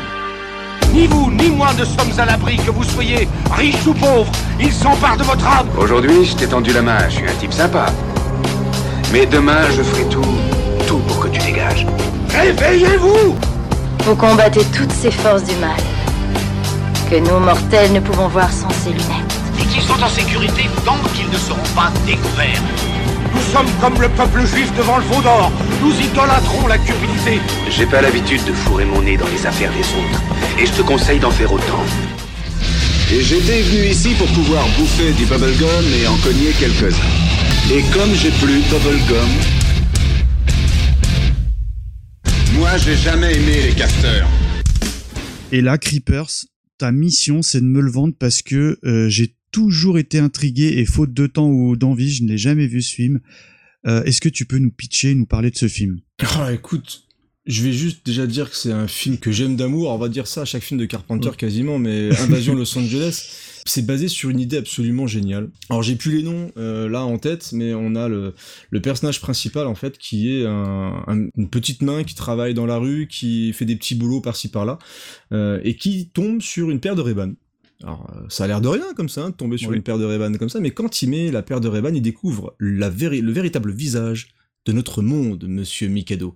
C'est que nous sommes en fait asservis par des extraterrestres et quand tu mets les lunettes, et ben tu vois des panneaux, euh, au lieu de voir un- une publicité, tu vois consomme, forni, enfin pas fornique, mais reproduis-toi, euh, euh, paye, Cons- euh, je sais pas, paye tes impôts, travaille, Obéis. euh, respecte l'autorité, obéis, voilà, achète, etc. Donc euh, c'est une grosse charge. euh, c'est peut-être la charge la plus visible hein, dans tout le cinéma de Carpenter sur la société de consommation.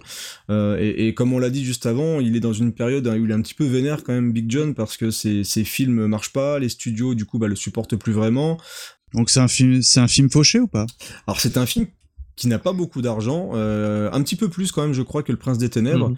et ça se voit, un- ça se voit un petit peu à l'écran, mais du coup, je trouve que ça sert euh, le propos du film parce qu'on suit vraiment des des, bah, des petits gars qui décident de se révolter justement contre l'autorité mise en place.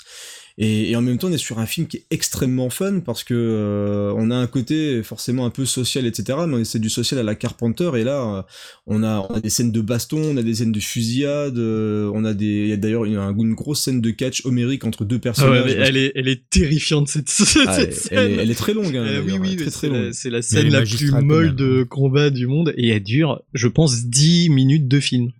Ouais, c'est ça, elle dure au moins 10 minutes. C'est Roddy Piper, l'acteur principal. Qui était Les deux acteurs en fait sont des catcheurs et ils nous font 10 minutes de catch. C'est Case David aussi, je Oui, sais ça, celui-ci, ouais, c'est Case David. Et en fait, il veut absolument lui montrer, justement, et lui mettre les lunettes sur le nez. euh, et en fait, je pense que c'est aussi pour montrer que les gens ne veulent pas voir. euh, Mm, tout à fait, ouais. Obligé de forcer, que, de forcer les gens à voir la vérité. Et donc, on a une grosse scène de baston de ouf. On a la scène culte où il rentre euh, dans euh, la banque, euh, où il dit Je veux, euh, j'ai plus de bubblegum, euh, j'arrive plus à dire en français, en fait, tellement je l'ai vu en anglais. J'ai eu, oui, je, Euh, je, je viens euh, mâcher du bubblegum et botter des culs et je n'ai Ouais, plus de bubblegum. Qui a été reprise dans Duke Nukem. Et bah voilà. Ouais, dans Duke Nukem, ouais. Oui, c'est ce que j'allais dire. Ça, ça c'est complètement le Eh bah, personnage on, du, voilà, du on est Duke, vraiment un peu. dans le gros badass au fusil à pompe, lunettes de soleil, et, et ce, ce film, c'est encore une fois un petit bijou, euh, un Comme petit bijou, Get Sold. Vraiment qui où il n'y a pas de fioriture. C'est-à-dire que encore une fois, Big John, il fait son film, c'est bien écrit, euh, c'est c'est super bien foutu, et, et c'est ultra fun, mais en même temps, il y a quelque chose derrière, il y a, il y a un minimum de réflexion, et, et visuellement, moi, je trouve que le film, il y a des idées vraiment super bonnes, comme justement la tronche des extraterrestres, le côté noir et blanc quand on enfile les lunettes. euh, Il y, a, il y a plein de scènes super folles. Enfin, c'est un, c'est un grand film et qui a marqué la pop culture. Ouais, et puis il y, a y a toujours la même chose, c'est que il, te- il te filme ça bah, sans, sans gros budget, mais la façon dont il filme, t'as l'impression que t'es dans un monde un peu post-apo. Enfin, c'est Ouais, c'est ça. hein. C'est bizarre quoi. En fait, il a pas de moyens, mais t'es complètement absorbé comme dans Assaut. Tu, tu dis ah ouais, bah, t'es dans le futur quoi. C'est vraiment. Ouais, bah, il suit, puis il suit un peu la misère sociale des gens qui, qui subissent un peu, qui sont écrasés justement par tout ce qui est les, enfin tout ce qui est banque, etc. Et, euh, et ce, ce film est, bon, pour moi, c'est avec The Thing justement, il y a vraiment plein de films que j'aime hein, dans la filmo de Carpenter, mais c'est un des peut-être des plus faciles à regarder parce que je le trouve super fun et le, et vraiment Mhm. toutes les idées de mise en scène fonctionnent bien. Et, et tout ce qu'il met en place, les personnages et tout, bah ouais, c'est, ça en fait vraiment un petit classique hein, du, du cinéma fantastique, euh, Invasion Los Angeles. Écoute, mon Creepers, bon après, t'arrives à me vendre n'importe quoi dès que tu ouvres la bouche, mais là, c'est bon. Je suis conquis, je suis sous le charme. Quid du Blu-ray, tiens, d'ailleurs, si je veux courir me l'acheter. Bah, encore une fois, il fait partie des films qui sont beaucoup ressortis parce qu'il a, atteint un statut culte, etc. Il a été repris par, euh, plein de boîtes, donc euh, le, le Blu-ray est plutôt de bonne qualité.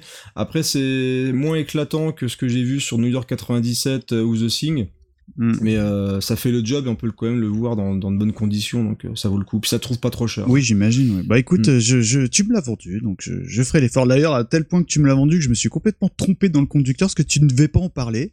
Bah oui, donc, du coup, j'ai- j'ai j'ai pris la main et tu vois, je balance. Ça me paraissait tellement évident qu'il fallait en parler, et voilà, tu en as parlé euh, du plus naturellement possible. Alors, excellent film. Pour John Carpenter, nous, euh, fin de, de trentenaire, début de quadra pour certains, c'est quand même quelqu'un qui a marqué la décennie des 80s, mais pas que, parce que ça serait vraiment dommage de se bloquer euh, bah, sur cette décennie qui est les années 80, parce que alors là on est, on passe à 1992 après Invasion Los Angeles, on a le film Les Aventures d'un homme invisible, donc ça laisse évidemment supposer euh, euh, une aventure avec bah, un homme invisible. Rapidement, Gizmo. Bon alors, euh, L'homme invisible, c'est une comédie euh, fantastique. Euh, le héros principal, c'est Chevy Chase. Ah. Donc je sais pas si vous connaissez Fletch aux trousses ou euh, les, euh, le Père Noël. C'est des- c'est un humoriste, hein. des- des- des Ah oui, bah, j'ai déjà vu Ouais, ça. c'est un humoriste, ouais. Il fait beaucoup de buddy movie. Euh, et euh, Sam Neill, Ah. qu'on va retrouver dans un magnifique film qu'on verra un peu plus tard. Euh, donc c'est une comédie, c'est pas du tout un film euh, horrifique. La patte de Carpenter, on la sent pas vraiment. Euh, pardon, j'ai oublié, il y a Daryl Hannah qui joue dedans, qui est Ah. magnifique dans ce film. Splash, les enfants, rappelez-vous. Hon- Honnêtement, je ressens pas du tout la patte de Carpenter. Elle est invisible. mais, mais franchement, c'est un, une comédie super sympathique. C'est très bien foutu. franchement, vous regardez-le en famille, vous passerez un bon moment. J'ai rien, absolument rien à lui reprocher. Bon, c'est pas forcément la science-fiction ou l'horreur que j'aime beaucoup, mais en comédie, ça remplit totalement le. Allez-y, quoi. C'est bien. C'est pas l'homme invisible euh, auquel Kevin Bacon euh, Non, avait c'était participé, Hollow Man, euh, au début Non. des années 2000. Non. Hollow Man, excellent film au demeurant. C'est parce qu'il y a des, né- c'est parce qu'il y a des nénés encore. C'est- Ah, bravo. C'est vraiment une comédie. Bon, elle a, elle a pas marché. Encore une fois, elle- normalement, elle devait marcher. Il y avait aucune raison. Euh, pourquoi? Parce qu'encore une fois, il a mal joué de chance de calendrier parce que Chevy Chase à l'époque était en, en déclin sur sa carrière, donc il avait fini les Fletch et tous les trucs. Il avait du mal à, à refaire surface et puis euh, Hollywood le considérait comme un loser et puis bah voilà. Ah, comme un has-been, quoi. Alors, en 1996, on a un téléfilm qui s'appelle Body Bags. Pareil, Gizmo, si tu souhaites nous en dire quelques mots. Donc Bo- Body Bag, bon, c'est à peu près le, le même schéma que hum, Creepshow. Donc c'est une suite de, mini-séquences. Mhm. Il y en a deux réalisés par John Carpenter, donc c'est lui qui supervise tout le projet. Et il y en a un qui est réalisé par Toby Hooper, Mhm. donc celui qui a fait euh, Massacre à tronçonneuse et euh, Poltergeist.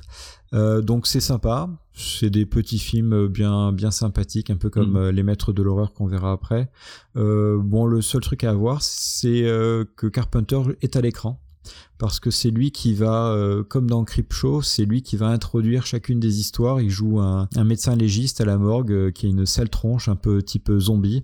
Donc vous voyez Carpenter en train de jouer, il est totalement en train de s'amuser avec son maquillage dégueulasse. Donc euh, voilà, c'est rigolo, regardez-le. Bon, on est d'accord pour dire que les dernières productions en cours euh, étaient plutôt mineures, voire euh, Mhm. bon, complètement dispensables. Mais je sais que c'est un film que vous me parlez très régulièrement dans vos choix de films d'horreur, peut-être, ou d'épouvante, je ne sais pas. Toujours toi, Gizmo, 1994, L'antre de la folie. Bande annonce.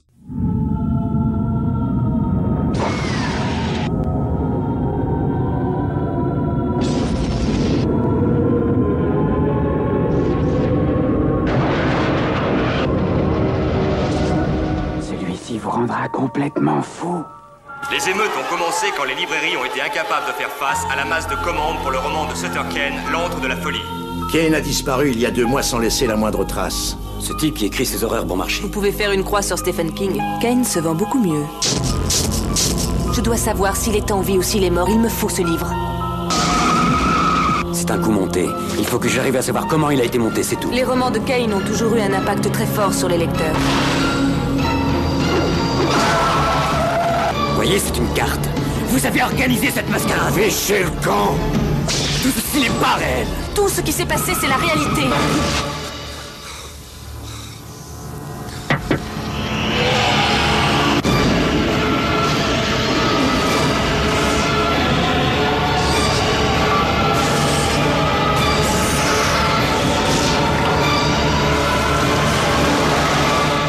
Ce livre va rendre les gens complètement fous. Eh bien, espérons-le. Le film sort le mois prochain. L'antre de la folie.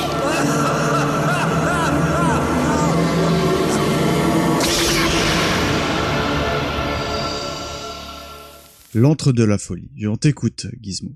Alors l'entre de la folie, déjà pour vous mettre dans l'ambiance, j'ai séché la fac. J'étais à la fac. Bon, il y avait un cours de, de droit des, des sociétés, ça me faisait un peu chier. Et donc on, on décide de sécher avec un copain et puis on... Bon, j'aimais Carpenter, mais j'étais pas fan à, à ce point-là à l'époque. Et puis il y a ce film-là qui passe au, au cinéma. Et on rentre dans la salle, séance de 11 heures, et là je me prends une claque Mm. monumentale. Déjà le film commence, rien que le début, l'énorme musique rock qui te met dès le départ de John Carpenter. C'est absolument ce film, on est complètement embarqué. J'ai franchement complètement happé par ce très très grand film de, Carpenter. Euh, le pitch rapide, euh, Sutter Kane, euh, l'écrivain qui est adulé à la Stephen King, donc un écrivain de livres d'horreur, a disparu alors que son prochain livre est, annoncé. Donc il y a une panique euh, chez l'éditeur qui avait déjà promis les, dates de sortie du bouquin, euh, donc ils ont même pas les épreuves, il, faut absolument sortir le livre. Et euh, il commandite John Trent, joué par Sam Neill, pour aller à la recherche de Sutter Kane. Il va être accompagné de Lina Stiles, donc une nana de, de l'agence, pour euh, remonter la trace de Sutter Kane, qui va les conduire dans une ville imaginaire de Hobbs End, une ville qui est dans les bouquins de Sutter Kane, qui n'est pas censée exister, mais cette ville existe ou du moins se met à exister pour de vrai. Ah, le pitch, il est énorme. Parce Mm. que moi, j'ai vu la bande-annonce, hein, celle qu'on vient d'entendre, et euh, j'ai beaucoup aimé le côté euh, méta, un peu du truc, parce que ça parle euh, de livres, mais ça parle aussi de la sortie prochaine du film. Et le film, Mhm. c'est ce que tu es en train de voir.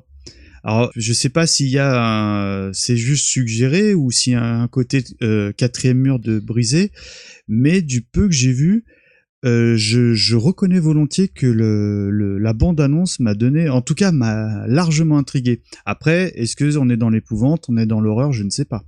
Là, franchement, je le qualifierais d'horreur. Oui. Bon, Pour moi.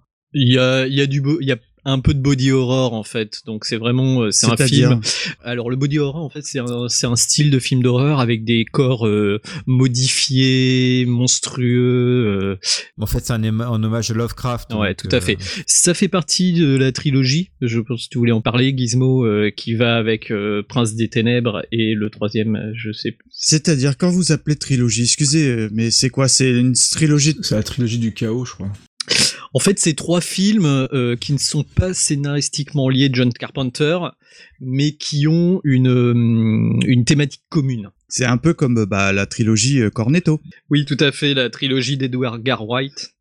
Euh, c'est euh, et en fait qui est inspiré par euh, trois couleurs bleu, blanc, rouge. Hein, c'est, il me semble, j'ai, plus le nom du réalisateur. Donc, rappelle-nous les trois films. Alors, t'as Le Prince des Ténèbres, t'as euh, L'Antre de la Folie, et le dernier, j'ai oublié lequel c'était, The Thing. Et qu'est-ce qui sont, qu'est-ce qu'il y a comme lien ou lien euh, avec ces trois œuvres différentes? Bah, ça parle du chaos. Je crois que c'est vraiment trois films qui parlent du mal absolu en fait. C'est la fin du monde, le chaos euh, et de du coup qui apparaît de manière complètement différente. Donc dans The Thing, t'as le, le côté extraterrestre. Dans Le Prince des Ténèbres, bon bah là c'est carrément le, le mal absolu, le diable euh, ou ce qu'on veut qui qui veut débarquer sur Terre. Et euh, bah, dans l'entre de la folie, bah t'as, euh, je sais même plus exactement parce que là du coup c'est peut-être le film où j'ai le, le moins de souvenirs, mais la, la folie qui prend possession de, de Sam Neill, ouais, des hommes et tout. C'est ça. En D'accord. fait, euh, un auteur qui écrit un bouquin, si tu le lis, tu deviens fou. Bah écoute, on est bien là, non?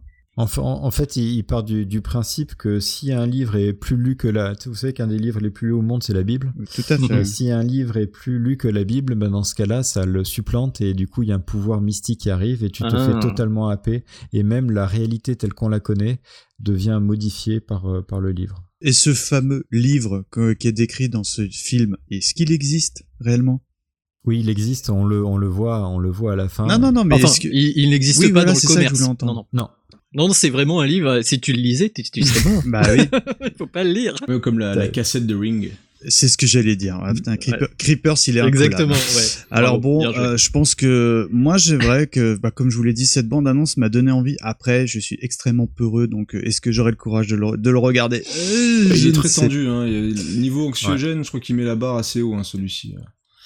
Et euh, sinon, en autre acteur, il y a euh, Jürgen Prochnow, euh, une qui, joue Sutter- qui est Sutter Kane. Donc là, je vais, je pense que je vais mettre tout le monde d'accord. Il a surtout fait un, un chef-d'œuvre du film d'horreur qu'on appelle House of the Dead. Ah, j'allais le dire Ah là là. Il joue bravo, le capitaine bravo. du bateau. Voilà.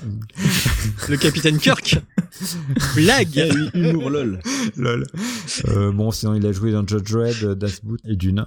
Leto Atreides. Et euh, Lynn- euh, Julie Carmen joue euh, Lina Stiles. Euh, bon, elle a joué dans des films d'horreur. Elle a joué dans la suite de Vampire, vous avez dit Vampire, qui n'est pas si honteux que ça. Ah. Oui, moi Voilà. j'aime bien aussi. C'est pas, bon, il faut pas y tout le premier, mais j'aime bien. Et sinon, Mhm. c'est une des dernières apparitions de Charlton Heston après euh, True Lies, qui joue euh, l'éditeur qui tient absolument à remettre la main sur euh, sur Sutter Kane. Donc vo- voilà pour le, le cast.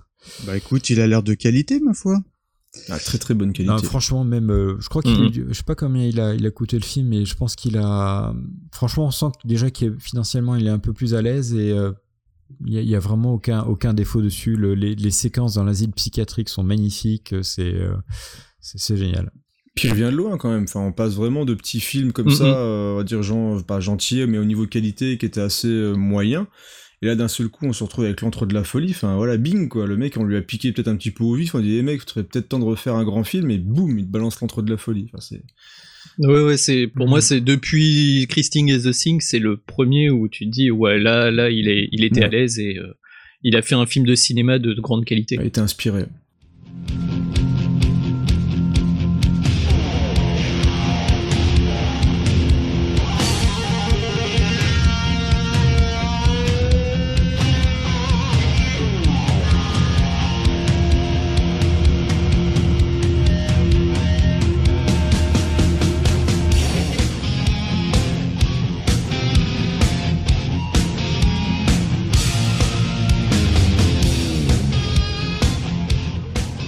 1995, Le village des damnés. Nico, est-ce que tu peux nous pitcher ça? C'est un film que vous n'avez pas retenu. Oui, pas foufou. Pareil, voilà, pas foufou, c'est c'est bien ce qu'il définit. Le pitch est pas mal, je trouve. En gros, ça se passe dans une petite ville américaine qui s'appelle Midwich. Tout le monde euh, tombe dans le coma pendant Ah, quelques heures. embêtant. Et euh, quand les gens se réveillent, en fait, il y a dix femmes de ce, de ce village qui tombent enceintes. Ah, oui. Enfin, elles donnent naissance, euh, il y en a neuf qui donnent naissance à des enfants. Et un Yorkshire, non C'est ça Et il y en a, non, il y en a un qui meurt à la naissance. Donc ils sont plus que neuf. Et ils vont par paire. Chaque gamin, en fait, trouve son binôme. Mm. Et ils sont extrêmement bizarres. On a l'impression qu'ils ont des pouvoirs. Comme- bah, le problème, c'est que s'il y en a neuf, il y a un problème dans et le voilà. binôme. Et il y a un problème en fait. Il y en a un qui euh, effectivement est différent des autres parce qu'il a perdu son binôme.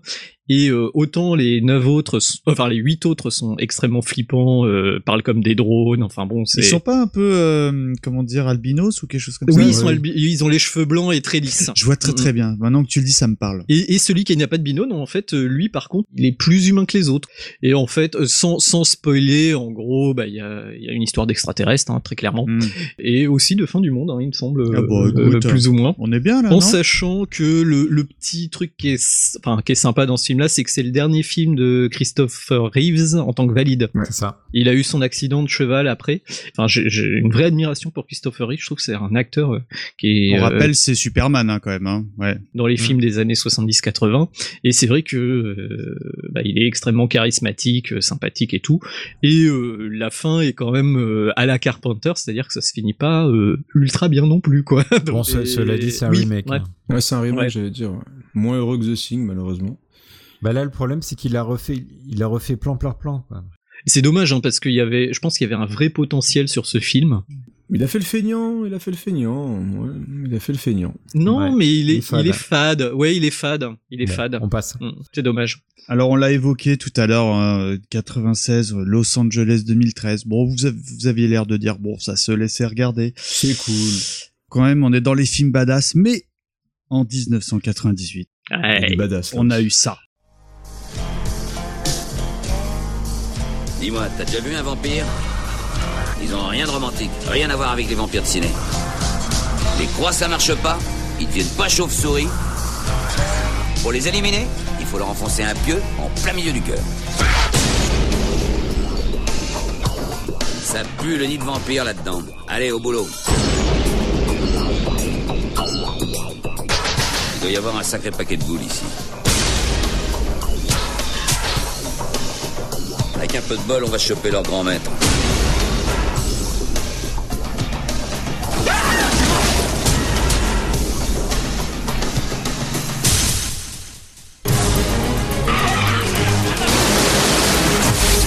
On a ferré le poisson Tire, tire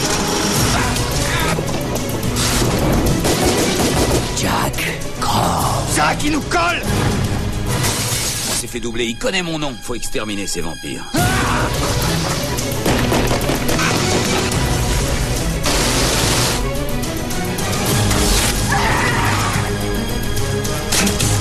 tu je te traquerai. Tu ne me tueras jamais. J'aimerais savoir une chose. Au bout de 600 ans, ta caquette fonctionne toujours aussi bien?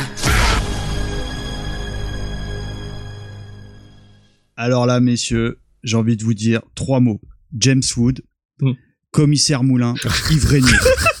Il est à fond. Mais t'as raison. T'as raison. Alors c'est simple, je vous ai volontairement choisi la, la, la VF de la bande-annonce parce que le doublage, il est au top. Nico. Avec Crocodile Dundee. Ah exactement. Nicolas, vends- vends-nous du James Wood parce que James Wood forever. Donc euh, vampire, vampire au pluriel, euh, vampire euh, de Carpenter d'ailleurs, on, on a tendance à le dire euh, systématiquement. Parce que c'est vrai que comme nom générique vampire, je pense qu'on peut pas faire pire, hein, hein Euh, Voilà, donc euh, bah rapidement encore une fois le pitch. Donc c'est euh, Jack Crow qui est euh, chasseur de vampires, euh, se retrouve aux États-Unis. Il doit vider un nid de vampires. Donc la première scène est juste formidable. Elle est énorme. Une baraque en planche de bois avec des recoins dans tous les sens et tu vas voir enfin vous allez voir ces chasseurs de vampires rentrer avec des espèces de d'espadons pour euh, attraper les baleines et euh, choper des vampires qui se cachent dans tous les recoins et les faire sortir en plein soleil. En sachant qu'ils tuent euh, une petite dizaine de vampires Sauf qu'en fait c'était un piège. Et on se rend compte que quand ils partent euh, à la tombée de la nuit, euh, sortent de terre euh, à quelques mètres de là euh, un autre groupe de vampires et pas n'importe lesquels puisque c'est euh, Valek et sa bande qui sont des maîtres vampires. Parce qu'il y a une, il y a une hiéra- hiérarchie, Il y a je une crois, hiérarchie film. en Ouais. fait. euh, clairement, euh, en gros, les vampires euh, nouvellement créés sont appelés des ghouls et sont euh, complètement, euh, voilà, ils voient des humains, ils leur sautent dessus, euh, voilà. c'est des chiens de garde, ouais. Bah, les ghouls, quoi. Voilà, des ghouls. Mais sauf que c'est quand même des vampires, alors que les ghouls normalement c'est des humains qui Ah ne oui, sont exact. pas des, vraiment des vampires, mais bon. Euh, voilà, ils vont fêter leur victoire dans un motel pourrave avec euh, des prostituées, de la tequila et tout ça. Et là, c'est la nuit. fucking scène. Dommage. Ouais. Et euh, il y a Valek et sa bande de maîtres vampires, dont une vampire euh, avec une afro extrêmement sexy. Je ne sais pas si vous l'aviez repéré aussi, mais euh, Bah, une moi j'aime beaucoup. Et il massacre tout le monde. Sauf La scène de l'ouverture ah mais de la elle porte. est, Oh, elle est terrible. elle En est gros, il y a, on l'a, dé- vas-y, Vas-y. décris là. Allez, Oh, Creepers. là, là, cette scène-là, en plus moi je l'ai vue au cinéma, j'ai mais donc t'as le genre toc toc qui est là, t'as la, la porte qui s'ouvre et là t'as Valek qui met la, qui enfonce sa main dans le, le bide du gars qui ouvre la porte, donc un mec de la bande de Jack Crow et là il lève la main d'un coup vers le haut et il en fait il a coupé le mec en deux, ça, le gars il s'écarte dans un geyser de sang euh, apocalyptique et là s'enchaîne un massacre assez copieux. Exactement. Et donc, euh, bon, bah là, c'est euh, Vampire 1, euh, chasseur de vampires 0, Ouais. on peut le dire. Et du coup, euh, on se retrouve avec euh, donc Jack Crow, le chef de la bande, euh, son second, qui est interprété par euh, un des frères Baldwin, J'allais dire qu'on va, Baldwin. qu'on va, qu'on va, qu'on va méchamment euh, surnommer le Fatwin. Voilà le j'allais dire le, Oh, petit- le- c'est le- méchant. le petit gros de la fratrie. Pour ceux qui ne connaissent pas les frères Baldwin, c'était une fratrie de plusieurs acteurs qui se ressemblaient Quatre, un peu tous, euh, sauf un qui était un peu plus joufflu que les autres. Et du coup, euh, et il récupère aussi une des prostituées euh, qui s'est fait mordre, faite mordre par Valek et est en train de se transformer en vampire. Elle et ce qui est intéressant, elle est connectée au maître vampire, donc elle a des visions de ce qu'est en train de faire le maître vampire. Et le maître pâtissier. oui. Pardon, vas-y. Euh, et du coup, euh, ils, ils vont voir euh, leur cardin- cardinal de référence, hein, parce qu'ils travaillent pour euh, l'Église catholique, et euh, ils lui ils collent dans les pattes à un prêtre débutant, Padré. et ils vont devoir essayer de trouver qui est, que- qu'est-ce qu'il est en train de faire ce, ce Valek, parce que partout dans le monde, il y a une petite référence à l'équipe de Berlin qui s'est fait massacrer comme eux. Et tout- toutes les équipes de chasseurs de vampires se sont faites massacrer, à part euh, celle de Jen Woods où il reste euh, deux personnes quoi. Et donc euh, voilà, euh, Valek prépare quelque chose, on ne sait pas ce que c'est, je vais pas spoiler pour ceux Non, qui non, non, voir. faut pas. Il est énorme ce film. Et c'est euh, c'est assez énorme.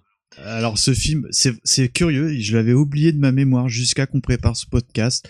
Donc c'est le prochain que je vais voir en mode euh, bière et potes et tout. Ah mais c'est génial. très bien. Parce que à l'époque, euh, je me suis ap- aperçu que les films dans ce genre-là, j'étais hyper fan parce que euh, Mhm. je venais de voir euh, euh, Une nuit en enfer, Ah euh, très ouais. alors que je ne savais absolument pas de quoi ça parlait. Donc euh, Ouais. C'était bien ça quand tu découvrais une nuit en enfer sans savoir. euh, Et je trouve, bon, peut-être un ton un petit peu en dessous, mais que, que Vampire euh, de Carpenter, c'est un peu dans le même trip. Mm, mm, et tout à fait, et ouais. j'ai, ah, pour moi, il est, j'avais, euh, quand, voilà, quand je, je l'avais, euh, je l'avais vu à l'époque, je l'ai jamais revu. Et quand tu pitches le truc, là, le film me revient instantanément en tête. Donc j'ai vraiment. euh, Non, il, est, il est vraiment jouissif, il y a plein d'actions, c'est, il est bien. Et puis Moi, j'ai des petites réserves quoi. quand même sur. Ah, sur vas-y, film. Alors, en fait, sur Vampire, j'aime beaucoup, hein, rien que Jack Crow, c'est un personnage qui a des, je sais pas si on peut dire le mot burn, énorme, des, Mhm. en, métal euh, d'un poids incroyable. Et il- voilà, le mec, c'est aussi le badass. Il a, Carpenter arrive vraiment à te mettre des, des personnages qui ont un charisme de ouf et euh, l'acteur est incroyable. James Woods, il transperce Mhm. l'écran, il est super fort. Le souci pour moi, c'est que le film s'ouvre avec deux scènes extrêmement fortes. Euh, et il s'enlise un petit peu sur la deuxième Un partie du peu, film. ouais, ouais. euh, Mais il est court, le film, hein, je ah, crois, hein. ouais, il est assez court, mais t'as quand même des moments, je trouve que c'est un peu coupé, soit qu'il manque des morceaux, on se retrouve Ouais. par-ci, par-là, donc on est un petit peu traîné, on sait pas trop pourquoi dans des endroits, euh, et vraiment pour retrouver Valek, et je trouve qu'on perd en intensité sur la fin, et surtout, l'affrontement final est pas du tout à la hauteur de tout ce qu'on voit dans le film. Euh, c'est assez expédié. Ah, je sais pas, ouais. Je trouve Bah, vraiment que l'affrontement avec. Valek est très rapide, quoi, enfin... Gizmo, toi qui as vu le film, tranche un petit peu. De quel camp tu te j'aime beaucoup, hein, mais je suis... il y a des choses qui me manquent. c'est un, un bon film. Le- là où je rejoindrai un peu Creeper, c'est euh, c'est vrai qu'il y a un temps mort. En fait, le, le pro- Il y a une petite perte de rythme. Si tu veux, ouais. il- moi personnellement, il m'a jamais fait peur ce film. Donc je, Ah non, pas du je tout. vois juste comme un film d'action. euh, bon bah, c'est vrai que dans ce cas-là, comme c'est un film d'action, qui a pas cette espèce d'ambiance à Halloween avec la musique, etc. pour te maintenir en haleine, là ça coupe euh, vraiment. C'est vrai qu'à un moment il y a un passage, à- il y a un petit temps mort dedans. C'est un peu dommage, mais bon, le film est super quand même. Ah, le film reste jouissif, hein, parce qu'il y a des effets spéciaux super gore, mais j'ai l'impression qu'il y a eu des- peut-être du remontage ou des choses qui ont été un petit peu expédiées dans, dans la façon dont le film a été monté, mais euh, encore une fois, au niveau, au niveau scène d'action, moi je trouve que le début est juste euh, magnifique. Euh, c'est ordurier à fond, quoi. Euh, à la première visualisation par la censure américaine, il devait euh, être euh, classé R. Hein. C'est-à-dire que tu peux pas le passer dans une salle autre qui passe des, films pornographiques. Ouais, Donc ils ont dû. Alors c'est quand même très sanglant et très violent, mais ils ont dû couper des choses pour pouvoir le passer dans des salles classiques. En fait. Ah, il faudrait un director's cut alors. Bah oui, d'ailleurs, je sais même pas si ça existe en version DVD jamais, ou. jamais vu, en tout cas que du. Euh, il, me, il, il me semble normalement que toutes les versions qui sont coupées aux États-Unis d'office sortent en, en format normal en, en France. hein. Donc normalement, nous, on doit avoir la bonne version. Ouais. Ouais. D'accord. Mais en tout cas, le film euh, reste reste bon. J'aime beaucoup la bande originale. Il y a il y a puis il y a ça dépoussière bien le, le côté vampire quoi. C'est toujours Carpenter à la, à la compo? Ah oui oui. D'accord. La musique. Ouais. en sachant qu'il a gagné des prix pour ça. C'est la première fois qu'il gagnait un prix pour euh, sa BO. Et euh, c'est dommage, mais c'est la seule BO qui est pas électronique. Ah Ouais. oui. D'ailleurs, je tiens pour les éditions, même DVD, hein, sans parler du Blu-ray, je sais pas comment ils ont fait le mixage, mais dès le début où vous voyez le, le logo de la maison de distribution, le Largo qui apparaît, Mhm. il y a une puissance du son dans les haut-parleurs. Le mixage est Mm. absolument Ouais, génial. le 5 points était bon. Ouais. En sachant qu'il a eu un bon succès au box-office, hein, le vampire. Euh, il a un peu surfé sur la mode euh, à l'époque, euh, bah, la mode des vampires. hein. Ah oui, oui. On sortait de Dracula de Coppola, on sortait de Entretien avec un vampire. C'était le plus original. hein. On rentrait dans Buffy contre les vampires. Une nuit en enfer aussi, comme j'ai cité. Une nuit en enfer, bien sûr. Euh, quoi qu'il, oui, il est sorti Ah avant. oui, Une oui, nuit en enfer. 94, je crois. Euh, une nuit en enfer, ouais, il est sorti avant, effectivement. Et du coup, euh, sauf que bah, euh, John Carpenter se moque un peu hein, lors d'une scène euh, où il dit que les chuchotes avec des froufrous, euh, Ouais, c'est pas ouais. ça les vampires, quoi. Et du coup, je pense qu'il doit un peu s'étrangler quand il a vu, euh, genre après Twilight, c'est Oh, tout ce Dieu. genre de vampires d'Aris et compagnie. Il a dû se dire, bon bah finalement c'était pas si mal. Il me fait un peu penser aux frontières de l'aube, je trouve, dans, dans l'ambiance un petit peu vampire. Ah euh, ouais, c'est c'est En moins sombre. Oui, et puis bah euh, c'est un vampire western. Hein. On- Si, a- si Carpenter a fait son western à un moment donné, c'est c'est ça quoi, évidemment. Et Ouais. puis, si vous vous demandez si John Bon Jovi est un bon acteur, vous regardez éventuellement la suite, mais c'est juste pour ça. Eh, je l'ai pas trouvé nul, moi. Ah, il y a une suite? Hein. ouais, il y a une trilogie. Ouais. Ça a eu un succès au, bo- au box-office, donc ils en ont fait deux. Ah, Ils en ont fait deux, des directs ou DVD. ah, je savais pas. bof, quoi. Et c'est Carpenter aux commandes ou pas du tout? Non, mais par contre, c'est son ami d'enfance, Tommy Lee Wallace. Il est sympa, Carpenter. Pour les copains, il est gentil.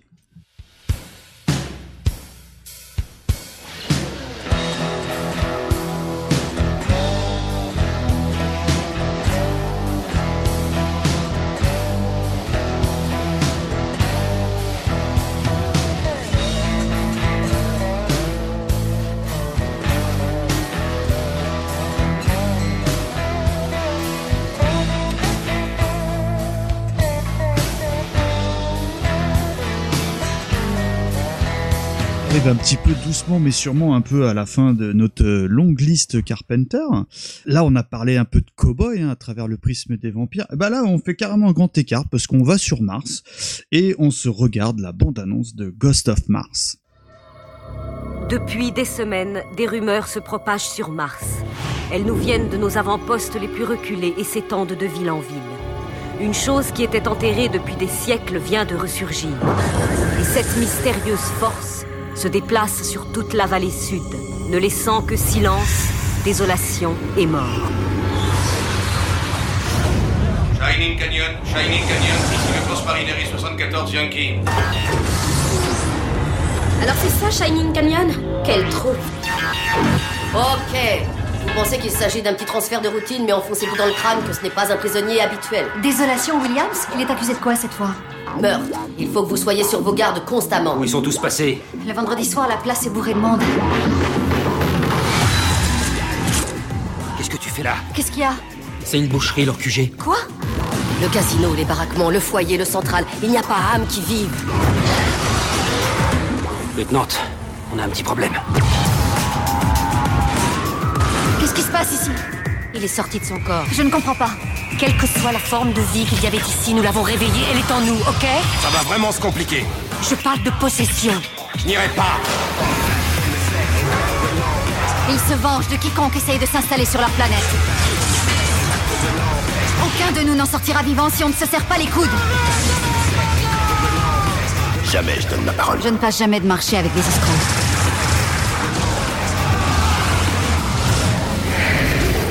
John Carpenter, Ghosts of Mars. Pour eux, nous sommes les envahisseurs.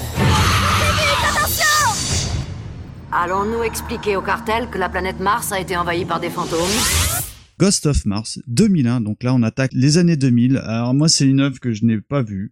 Creepers, tu l'as sélectionné, alors j'imagine que tu as un affect particulier sur ce film. Est-ce que tu peux évidemment nous pitcher et nous vendre encore une fois ce film? Bien sûr, donc c'est l'histoire de Patrick Swayze qui se réveille euh, sur Mars. Donc euh, c'est- une suite assez inattendue. Et il y a, il y a Whoopi Goldberg qui arrive. La scène de poterie avec de la terre rouge, c'est très sympa. Euh, Je m'attendais, je m'attendais vraiment pas du tout. Euh, non, Ghost of Mars. Euh. Donc nous sommes en 2176 et les terriens tentent de terraformer la planète Mars, qui est très originale, mais finissent par réveiller une entité maléfique qui va prendre possession de leur corps, formant ainsi une sorte de secte vengeresse qui ne pense qu'à chasser les hommes de la planète rouge. Alors qu'elles sont chargées de transférer le vilain, Désolation Williams, le commandant Elena Braddock qui met les pieds où elle veut, euh, et le lieutenant Mélanie Ballard vont devoir affronter cet ennemi d'un autre monde pour sauver leur peau. Euh, voilà pour le pitch qui rappelle euh, beaucoup Asso et qui, euh, donc qui rappelle forcément beaucoup Rio Bravo euh, parce que c'est une sorte de auto remake de John Carpenter de son film Asso mais cette fois donc sur Mars. Oui c'est vrai, ouais. Ouais, c'est bah, ça reprend un peu les mêmes systèmes. Hein. Désolation Williams va être libéré pour pouvoir prêter main forte à l'autorité en place pour essayer de se sauver. C'est euh, c'est Ice Cube, non? Ouais, ouais, qui, qui joue très très bien. Ah bon? Non, je déconne. Ah. non, non, c'est pas, c'est pas vrai. Ah, parce que j'ai marqué, euh, j'ai marqué sur, me- enfin, je te lis mes fiches, hein. Pam Grier, Ah, je Pam valide. Grier, ouais. Ouais. Mais Ice Cube, trois petits points, nanar, navet, point d'interrogation. Ah bah il a fait, non il a fait des grands films parce qu'il a fait euh, Triple X2, euh, il a fait Torque et la route sans flamme. euh, Ah là là. euh, Ah, des- c'est des grands films, ça. euh, mais bah, je crois que c'est le film vraiment qui est le plus connu, qui a vraiment un statut culte, c'est euh, bah, bien sûr là j'ai oublié le nom. Avec Cuba Gooding, là, Junior, là, comment in il the Woods, in the Boys in Woods, the euh, Wood. Boys in the Woods, Hmm, voilà. exactement. Euh, bah, de toute façon, le, le seul qui a réussi à refaire une carrière dans ce film-là, après, c'est Jason Statham, de toute façon. Oui, c'est vrai. Puisqu'il joue dedans avec des cheveux. Ah, Donc, euh, pas ouais, beaucoup, mais avec des cheveux. euh, ouais, un tout petit peu de cheveux, mais donc bah, il joue un, un second couteau euh, qui fait partie de l'équipe de policiers venus faire le transfert. Donc euh, on est sur un mélange bah, de films d'action, de films d'horreur si on veut, de films de science-fiction. Alors c'est, moi j'aime bien, euh, un peu pour les mêmes, pour moi il a un peu les mêmes qualités, les mêmes défauts que Vampire, euh, sauf que Vampire Ah. est un petit peu plus original. La, je dirais, la photo est bien meilleure dans Vampire quand même. Ouais, ouais, ouais, visuellement. Bah même l'aspect, les décors font un peu carton-pâte. Tout à fait, on, ouais, ouais. on a vraiment l'impression que c'est filmé comme ça dans un studio. euh, la maquette du train est pas, est pas Mm. folle folle, effectivement, parce qu'on voit que c'est une maquette de toute façon, c'est un gros souci. Mais euh, en fait, le film prend déjà quand même le temps de s'installer au début, il diffuse une petite ambiance. Moi, je trouve que le, le côté secte un peu satanique, cannibale, qui se mutile le corps, euh, parce qu'en fait, donc on a l'entité qui se libère, prend possession des corps. Euh, et dès que le, la, le- on va dire la personne qui a été investie de ça euh, meurt, du coup le l'espèce de dame euh, s'en va et reprend possession d'un autre corps qui commence à s'automutiler, à se transformer et il communique un peu bizarrement et tout. Et le chef euh, de tout ça, bah, c'est une espèce de Marilyn Manson, euh, une sorte de gourou Marilyn Manson comme ça. Une sorte d'antagoniste de vampire raté. Exactement, donc un peu charismatique mais pas beaucoup. Non, pas trop, par non. rapport euh, par rapport aux autres personnages qu'on voit dans les films de Carpenter. Donc il y a surtout une grosse efficacité dans la dernière partie. Mhm. La BO elle est ultra bourrine, hein, c'est euh, à la fois Carpenter, Anthrax, euh, donc c'est Ah. un gros groupe de heavy metal qui fait euh, la BO, donc c'est c'est un peu un peu punchy, c'est des grosses riffs de guitare qui tabassent dans tous les sens. Et euh, en fait il y a un moment où il tente le meilleur plan possible jusqu'à ce qu'il gueule un gros fuck, venez je vous défends des, des, des sous de tous. Et puis là bah, il court partout, il mitraille dans tous les sens, les cascadeurs font des sauts de trampoline, euh, voilà. Donc, euh, Bon, moi, VO moi, j'aime bien. VO obligatoire. Bah, puis là, c'est vraiment le film, tu le mates tranquille, bière, euh, pizza, le film est ultra fun, en fait, c'est vraiment la série B, euh, le pur divertissement qui, qui est vraiment là pour donner un plaisir régressif, euh, mais qui vaut euh, 1000 euh, Fast and Furious pour moi, quoi. Enfin, c'est vraiment Ah. du- de, la, de la série B bien, bien troussée, quoique j'aime bien Fast and Furious 5. Quand même. Bon alors là, tu vois mon clipper, je vais être franc. Je t'avoue que euh, connaissant ta culture cinématographique, je t'avoue que tu me déçois un peu. Ah non, Fast and Furious 5, Non, désolé, non, non, hein, je y parle, a de, The je, Rock, je parle euh, de Ghost of Mars. Fast and Furious, on a tous nos plaisirs coupables. Mais Ghost of Mars, par rapport à tout ce que vous m'avez décrit euh, de... Ah non, mais c'est le- dans les moins bons. Hein. Euh, ouais. Ah ouais, Après, ouais. il faut le prendre pour ce Ouais, que mais vous hein. l'avez retenu. Donc moi, ce que je vois, c'est que tu l'as mis dans ton top 3. Alors, Non, euh, par- Par contre, franchement, je suis un fan absolu de Carpenter, mais là, s'il y a bien un film qui m'a énervé, c'est celui-là. Ah, pourquoi Ah, Vas-y, dis-nous. Alors, il m'a énervé parce que, enfin, depuis Le Prince des Ténèbres, je- franchement, je- j'adule ce réalisateur. C'est- À chaque fois, il met du temps avant de sortir ses films. Et quand j'ai vu les premières photos venir avec Big Daddy Mars euh, dessus, le maquillage, là, euh, il y avait des pitchs qui commençaient à être diffusés sur l'histoire dans les magazines. Mhm. Et je m'attendais, alors là, ça va être un mélange entre euh, Assaut, parce qu'apparemment ils se font attaquer de tous les côtés, C'est ça. euh, Le Prince des Ténèbres, et je m'attendais à une ambiance extrêmement pesante, un truc Ah, super flippant, Mm, etc. mm. Je dis pas que le film est une bouse, mais je trouve déjà super mal monté, je trouve qu'il n'y a pas de Ouais, rythme, moi le- j'ai un problème au niveau les- du montage ouais, aussi. les flashbacks totalement incessants, on sait plus qui est en vie, dans quel ordre. On dirait qu'il a, on dirait qu'il a regardé Pulp Fiction, qui est monté à l'envers, et il a dit oh tiens, ce serait sympa que je fasse la même chose. Et franchement, enfin c'est, euh, oui, ça marche pas. Ça ouais, fonctionne ça, pas. ça marche pas du tout quoi. Bon, je suis pas d'accord. J'ai été pareil, hein, enfin, je sortais de Vampire, j'étais ultra hypé et tout, et c'est vrai que moi j'étais, bah, la photo, le montage, je trouve que les acteurs se débrouillent pas si mal que ça. Moi, il y a que les décors qui me dérangent, qui font. Il y a des petits bouts de dialogue qui sont sympas aussi. Il y a des petites répliques qui font penser, bah, du coup, à, à New York. euh, Enfin, voilà, c'est assez sympa. Euh, moi, le seul truc que j'ai trouvé vraiment chouette, c'est encore une fois la petite touche euh, John Carpenter. C'est un monde de science-fiction qui se passe donc sur Mars et tout. Et en fait, c'est une société matriarcale. C'est dit à un moment donné. Oui. Exactement. Et les chefs, euh, en fait, les deux, les deux chefs, c'est Pam Grier et euh, Nastas- Nastasia Enstridge, ouais, la, mutante. qui était euh, un top modèle, je crois, Elle est comme ça, euh, qui se débrouille super bien d'ailleurs euh, en baston. Elle met deux trois bons coups de pied. Ouais. Elle est crédible en tant que bagarreuse, on va dire. Elle est physiquement intelligente. Non mais au-delà de ça, voilà, ils auraient pu genre prendre une godiche, eh bah on sent que la nana, euh, bah si elle te colle une droite, euh, c'est pas c'est pas pour la rigoler quoi. Ouais, elle est crédible. ouais. C'est pas euh, Sarah Connor dans Terminator 2, mais euh, elle fait le job, on va dire. Ah, c'est à côté, Sarah C'est Connor. pour ça qu'il a tourné avec Van Damme après. Franchement, je- j'aime bien ce côté-là. Voilà, il, il crée une société matriarcale. Il dit pas que c'est mieux, il dit pas que c'est voilà, mais ça imprègne son film. Et j'ai trouvé ça assez intelligent en fait. C'est là où j'ai reconnu Carpenter. Mais c'est vrai que sur la réal et tout, bof, bof, bof.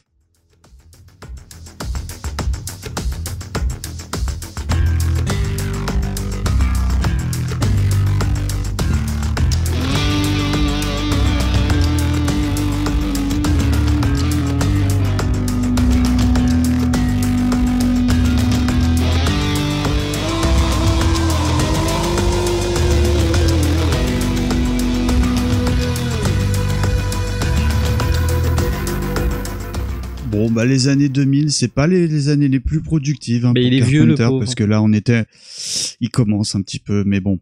Non, puis je pense qu'il a plus les budgets, plus les sujets, Hmm. peut-être qu'il a plus l'envie non plus. Tu sais, au bout d'un moment, quand tu te prends bide sur bide sur bide sur bide sur bide, euh, des trucs comme ça, enfin, tu Mm.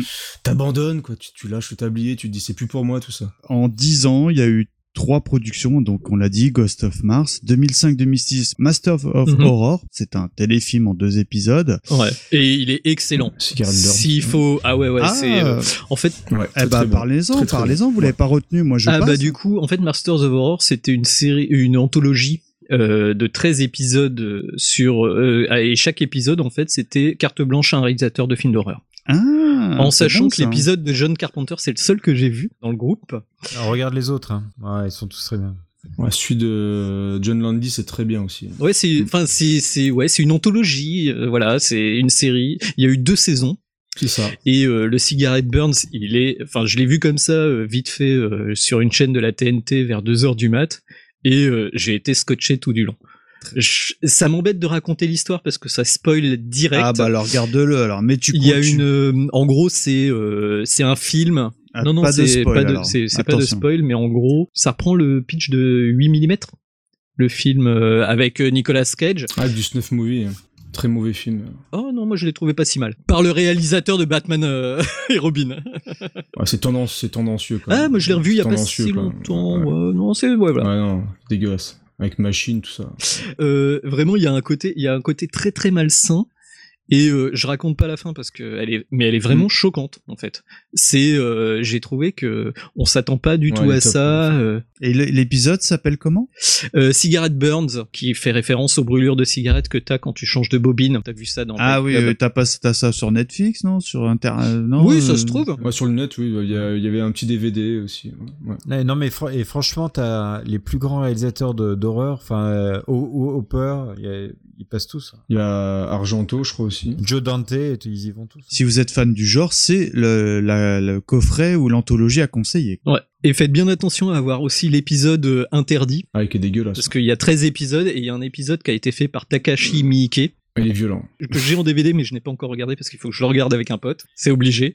Et euh, il a été interdit de diffusion. Et pourquoi? Bah, celui, celui il est vraiment très très trash. Hein. Il est même au, au niveau au niveau thématique, il est très violent. et, euh, mais c'est vrai qu'au niveau. Il euh, est extrêmement trash. Alors écoutez, moi, mon niveau de trash, le- tu sais, ma, ma barre de trash, mon nouveau référent, c'est Human Centipede. Ah, c'est pire que ça. C'est bah, c'est Human Centipede. Ouais, c'est Disney. C'est bien pire. C'est Non, parce que moi, j'ai un gizmo qui m'a pitché le truc devant mes mômes, et euh, depuis, j'ai fait, bon, bah, les films d'horreur, c'est pas pour moi. Définitivement pas. Euh, et enfin, 2010, d'après ce que vous m'avez conseillé, c'est son dernier euh, travail en tant que réal, Mm. c'est The Ward, l'hôpital de la terreur, et Gizmo, bah, si tu veux conclure sur la grosse filmo de, de Carpenter. Ouais, bon, c'est dommage de terminer là-dessus, malheureusement. Ah, zut. Euh, donc bon, le film est, euh, est sympathique, hein, c'est pas un mauvais film. Ça se passe, euh, j'avais beaucoup d'espoir aussi dessus. C'est un film ciné? C'est un fi- non, alors c'était censé être un film ciné et euh, là c'est le, le plus grand euh, revers de Carpenter, c'est que un film un film ciné est devenu un, une sortie un direct to DVD. Euh, donc c'est dommage de finir euh, comme ça. Le film a été tourné euh, assez rapidement, mais par contre je crois qu'il a mis presque un an avant de se demander s'il sortait au cinéma ou en, DVD. Donc vraiment pas terrible comme sortie. C'est une histoire de fantôme qui se passe dans un hôpital psychiatrique. Les actrices sont pas mal. Il y a Amber Heard, euh, celle qui joue dans le très bon film euh, Mandy Lane, qui est bien. Lindsay Fonseca, celle qui joue dans la série télé euh, Nikita. Daniel Panabaker, vous la voyez dans euh, la série Flash en ce moment. Et Mamie Gummer, c'est une, une des filles de Meryl Streep, qui sont toutes des patientes de, de cet asile. Le film, bon alors déjà un truc, pour une fois c'est pas Carpenter qui fait la musique, donc la musique n'est pas dégueulasse mais elle est quasiment inexistante et du coup on n'a pas cette espèce de climax à la, à la Carpenter et je trouve que ça joue vraiment beaucoup. Le film est pas mauvais, vous pouvez le regarder mais il fait absolument pas peur. Enfin mes filles ont eu peur mais euh, ouais bon voilà. Ah, et donc pour clôturer, c'est moche quoi. Ça, c'est ouais, c'est Ouais, c'est dommage, ouais. Bon, on va essayer de clôturer sur une note un peu plus gaie parce qu'on attaque notre dernière partie, à savoir euh, Carpenter, l'artiste. Et euh, bah, je sais que Creepers, tu souhaitais nous parler de ses productions récentes parce que bon, euh, malheureusement, on a l'air de constater que c'est euh, tout ce qui est cinéma, ça, ça sent un peu le champ du cygne. Mais en revanche, euh, bah, Carpenter, on l'a, on l'a un peu décrit au fur et à mesure de l'émission, c'est un excellent euh, compositeur à tel point bah, qu'il a ressorti très récemment euh, un double vinyle, je crois. Bah en fait, il, il fait des tournées et tout, il est chaud patate au niveau musique euh, John Carpenter parce que donc il a sorti deux albums assez rapidement, donc le Lost, euh, alors je le fais à l'américaine ou pas, Lost Them, Lost Them, Lost Themes. euh, Lost Themes. Donc un qui était sympa mais euh, pas aussi marquant qu'on l'aurait voulu, et un Lost Them euh, 2 que je préfère, qui est vraiment de très très bonne qualité. Et donc j'ai les deux vinyles, de très très beaux vinyles, il y a des CD, euh, on peut l'écouter un peu partout, Spotify, etc. Donc faites-vous plaisir, parce qu'on retrouve vraiment dans certains morceaux, il y a notamment un dans Lost M2 qui me faisait vraiment penser à du New York 97. Ah ouais, carrément. Euh, le morceau bonus qui est incroyable, des fois je le mets dans la rue genre pour avoir l'air badass et tout quoi. Bon ça marche pas vraiment mais euh, genre quand je prends du pain je me prends pour Snake Plissken, Euh, je me cache l'œil et tout. Et dans non dans le courant du mois d'octobre, donc on est raccord et tout pour que vous puissiez vous précommander l'album si vous le voulez, il va ressortir une anthologie pareil en CD vinyle tout ça tout ça euh, où il reprend ses principaux thèmes retravaillés. Et donc là, il a déjà sorti quelques extraits, notamment Christine, et je crois aussi euh, L'Antre de la Folie, peut-être que je raconte des bêtises, mais en tout cas, il y a déjà deux extraits de très très bonne qualité. Il a aussi refait un clip. Il a refait un clip pour Christine, justement, pour le morceau. Il a vraiment refait un clip lui-même, vraiment retourné, vraiment un clip avec la voiture de Christine. Et ça a de la gueule, vous pouvez le voir sur YouTube, c'est vraiment tip top. Donc euh, voilà, en, pleine actu musicale, du coup, il profite aussi de tout ça pour faire des tournées un peu partout dans le monde. Et je crois qu'il y a mes camarades qui veulent justement parler de, de ces tournées-là. Et euh, c'est vrai qu'on aurait pu évoquer, euh, bah, faire carrément une rubrique sur ces différents euh, œuvres musicales, mais très sincèrement, je pense que c'est un truc qu'on a dans les tuyaux. On en fera probablement peut-être un cadeau bonus parce que Mmh. euh, rien que la musique de Mhm. Carpenter mérite son émission. Mais clairement. Alors, est-ce que tu pouvais me dire euh, si, bah, au-delà du fait qu'il compose encore d'excellentes musiques, s'il fait euh, bah, des concerts, des tournées, euh, d'autres trucs? Donc il fait des, des concerts depuis pas mal de temps maintenant. Et euh, donc j'ai eu la chance, c'était mon, mon cadeau d'anniversaire de l'année dernière d'aller le, Ah, oh là d'aller- le voir à, à Paris au, au Grand Rex. Donc c'était en novembre euh, en novembre 2016. Et donc vraiment très bon concert, un peu court à mon goût, mais bon, euh, ça se passe vraiment bien. Donc il bon, il y a que des fans dans la salle. Forcément. Franchement, on est on est on est tous euh, totalement conquis. Sur laquelle euh, le public a vibré. Dis-nous tout. Oui, forcément, mais euh, je, je pense que là où les, les gens ont le plus euh, hurlé, c'est quand euh, il fait le noir dans la salle, parce que derrière lui, il y a un écran qui projette des extraits de films. Oui. Et tout à coup, il y a le noir et il y a le contour au laser de New York qui apparaît.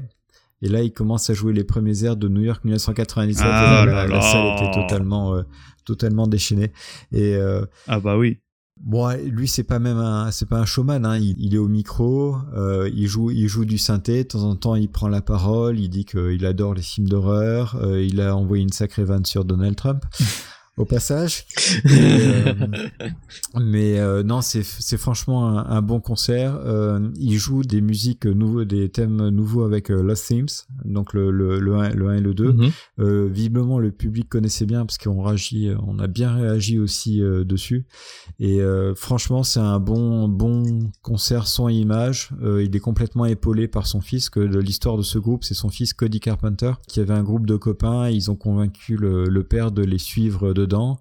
Euh, Enfin, il était euh, au début moyennement convaincu. Et, euh, ils ont voulu enregistrer un album. Il dit bon, ok, allons-y. Lui-même a été surpris du succès de, de l'entreprise. Mm. Et du coup, maintenant, ça fait quoi Peut-être deux ans et demi qu'ils enchaînent des concerts à travers tout le monde. Ils étaient encore à Neuchâtel il y a pas longtemps. Euh, donc il y a, il y a vraiment pas mal de dates. Là, il vient d'annoncer sur son site qu'il est en plein tournée encore en Amérique du Nord. Il va retourner encore en, en Europe. Il est déjà passé deux fois en Angleterre. Franchement, si ça passe à côté euh, de, de chez vous, enfin du côté Mais de la- oui, je veux y aller, moi Ah, ah, Ouais, bah c'est- ouais. c'est c'est cool. Moi, il y a un truc qui m'a juste énervé. Vas-y. C'est que franchement j'aurais rêvé d'avoir une dédicace de Carpenter sans rêver de la, la photo. J'ai déjà eu des dédicaces d'artistes et là Carpenter avant le concert il nous a fait rentrer et c'était euh, 60 euros la, la dédicace. Ah, la vache. Et euh, 80 euros si tu vas avoir une photo à côté de lui et il tire un peu la gueule. Donc euh, ben pourtant. Tu le vois rarement sourire. Hein. Carpenter, il rigole pas beaucoup. Eh ben, je, je, je regrette pas, mais je n'ai pas voulu payer. Pas bah, euh, je l'aurais, je l'aurais pas fait non plus. J'avoue.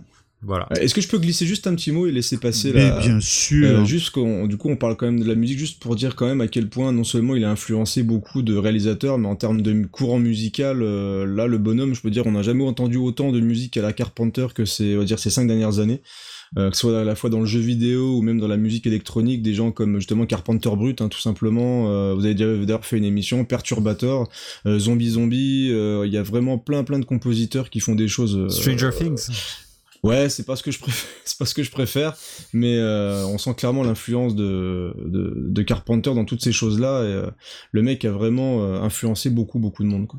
D'accord, donc vous confirmez que euh, l'émission dédiée à son œuvre musicale euh, mérite. il faut euh, la faire. Eh ben écoutez, euh, le rendez-vous est pris. Un petit trivia quand même parce que je sais que t'aimes bien. Ah. Euh, on parlait de donc la musique de The Thing avec Ennio Morricone. Mm. qu'on pense avoir été peut-être influencé par euh, Carpenter, on va pas le dire comme ça, mais c'est un peu ça.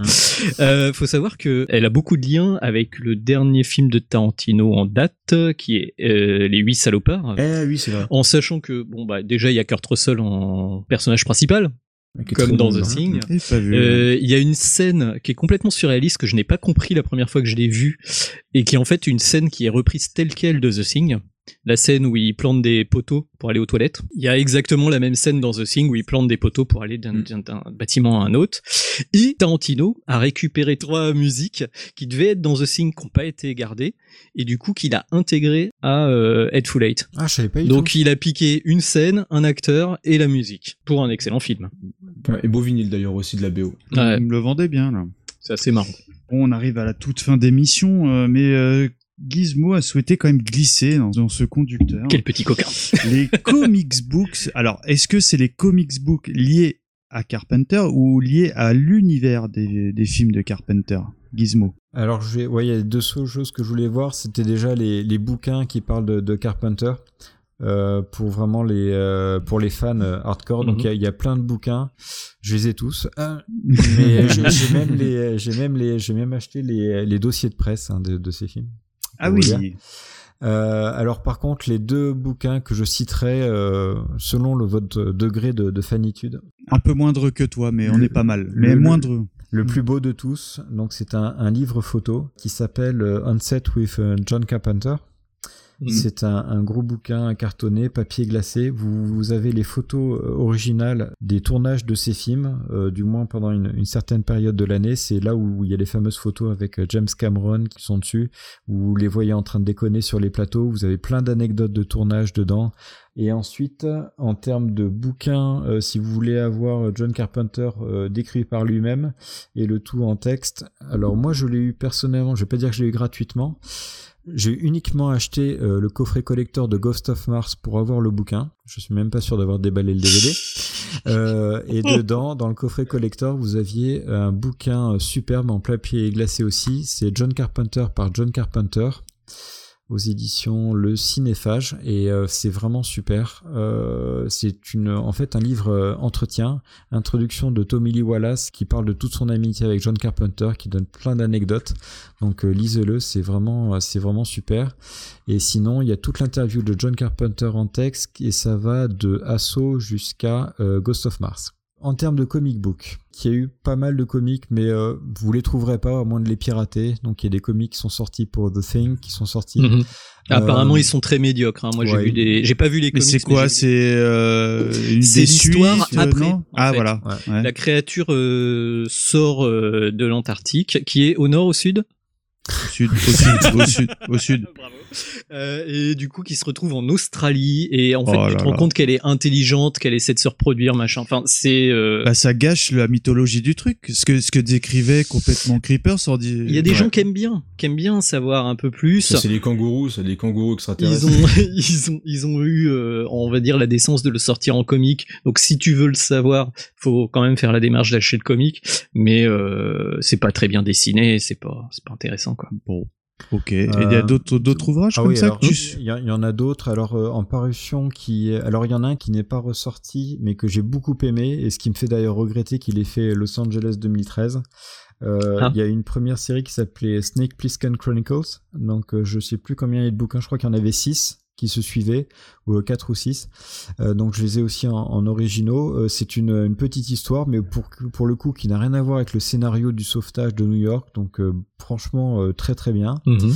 Euh, Il y a une nouvelle série qui est sortie de d'Escape avec euh, Snake Plissken qui est pas mal. Euh, il collabore euh, dessus. Euh, euh, il y a également une série en cours de, euh, bah ça va te plaire, hein, Mikado, euh, sur Jack Burton. Ah Euh, oui. donc là, c'est une série qui est beaucoup plus humoristique. Les dessins sont aussi tournés un peu plus grossièrement. euh, Mais c'est toujours euh, Russell qui est dessiné ou pas? Oui, c'est Russell. qui- euh, c'est le. Ouais. Non, non, c'est Russell qui est dessiné. T'as tous les personnages. J'ai un peu moins adhéré parce que pour le coup, c'est vraiment humoristique, mais c'est pas mauvais. Ah, Il y, a un des, il y a un des albums qui s'appelle, on m'appelle aussi Force Rouge, mais euh, Ouais. je Ah. suis pas sûr du, Ah, du titre.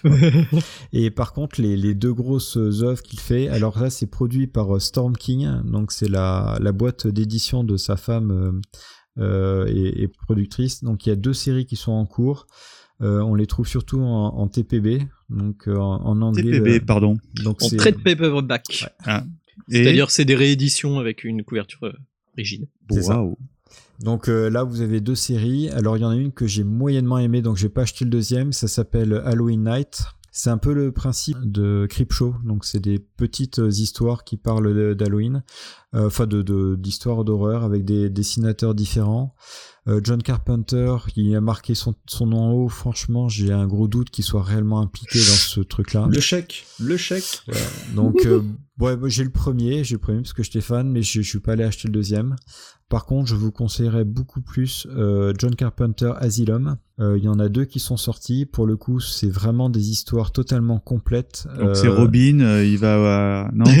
Et, euh, et c'est- ça c'est vraiment ça c'est vraiment cool c'est bien glauque et euh, c'est co-scénarisé par celui qui joue Valek dans Vampire. Donc euh, Thomas Griffith Ah ouais. qui maintenant n'est plus acteur mais qui est vraiment écrivain et scénariste. Et c'est lui qui écrit le scénario de ces Asylum et c'est très bonne facture super bien dessiné et voilà Eh ben, écoutez, je crois qu'on a fait un très très très joli tour hein, sur euh, Monsieur euh, Carpenter, Big John comme vous Yeah. Big John. Il y aurait énormément à faire. Je pense qu'il y aurait presque un podcast par film à raconter. Donc, euh, bien évidemment, n'hésitez pas à venir sur notre site euh, www.itislepodcast.fr pour venir commenter, pour dire que je raconte n'importe quoi sur Jack Burton. Euh, je vous rappelle nos- que nous sommes disponibles sur les réseaux sociaux, hein, où tapez Itis le podcast, hein, Facebook, Twitter, euh, 3615, euh, tout ce que vous voulez. Bien évidemment, encore une fois, messieurs, merci d'avoir euh, de m'avoir invité pour ce numéro parce que euh, je suis euh, un peu ignare, vous l'avez entendu. Hein, je m'avez bien vendu. Je vous cache pas que il y en a quelques-uns. The Thing, ça m'a fortement intrigué. Vampire, je vais courir acheter le DVD dès demain matin. Encore une fois, bah écoutez, à très bientôt pour une nouvelle émission et on va se quitter ce soir sur bah, l'album que vous avez décrit, à savoir Lost Theme 2 et le titre c'est Real Xeno.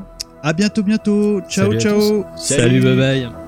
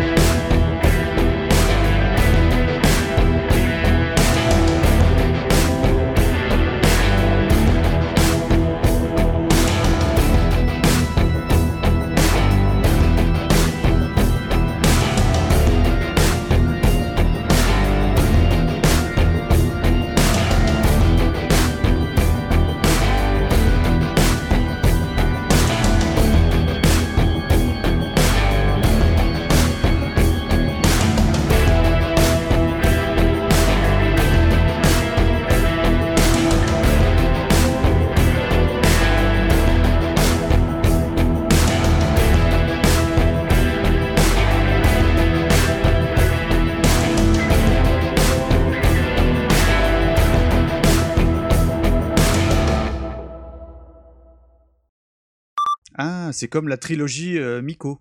Les glaces Miko. Non, Trilogie non Miko. Cornetto, pardon. La trilogie Miko. C'était le point culture. Je rêve. Non, on la refait.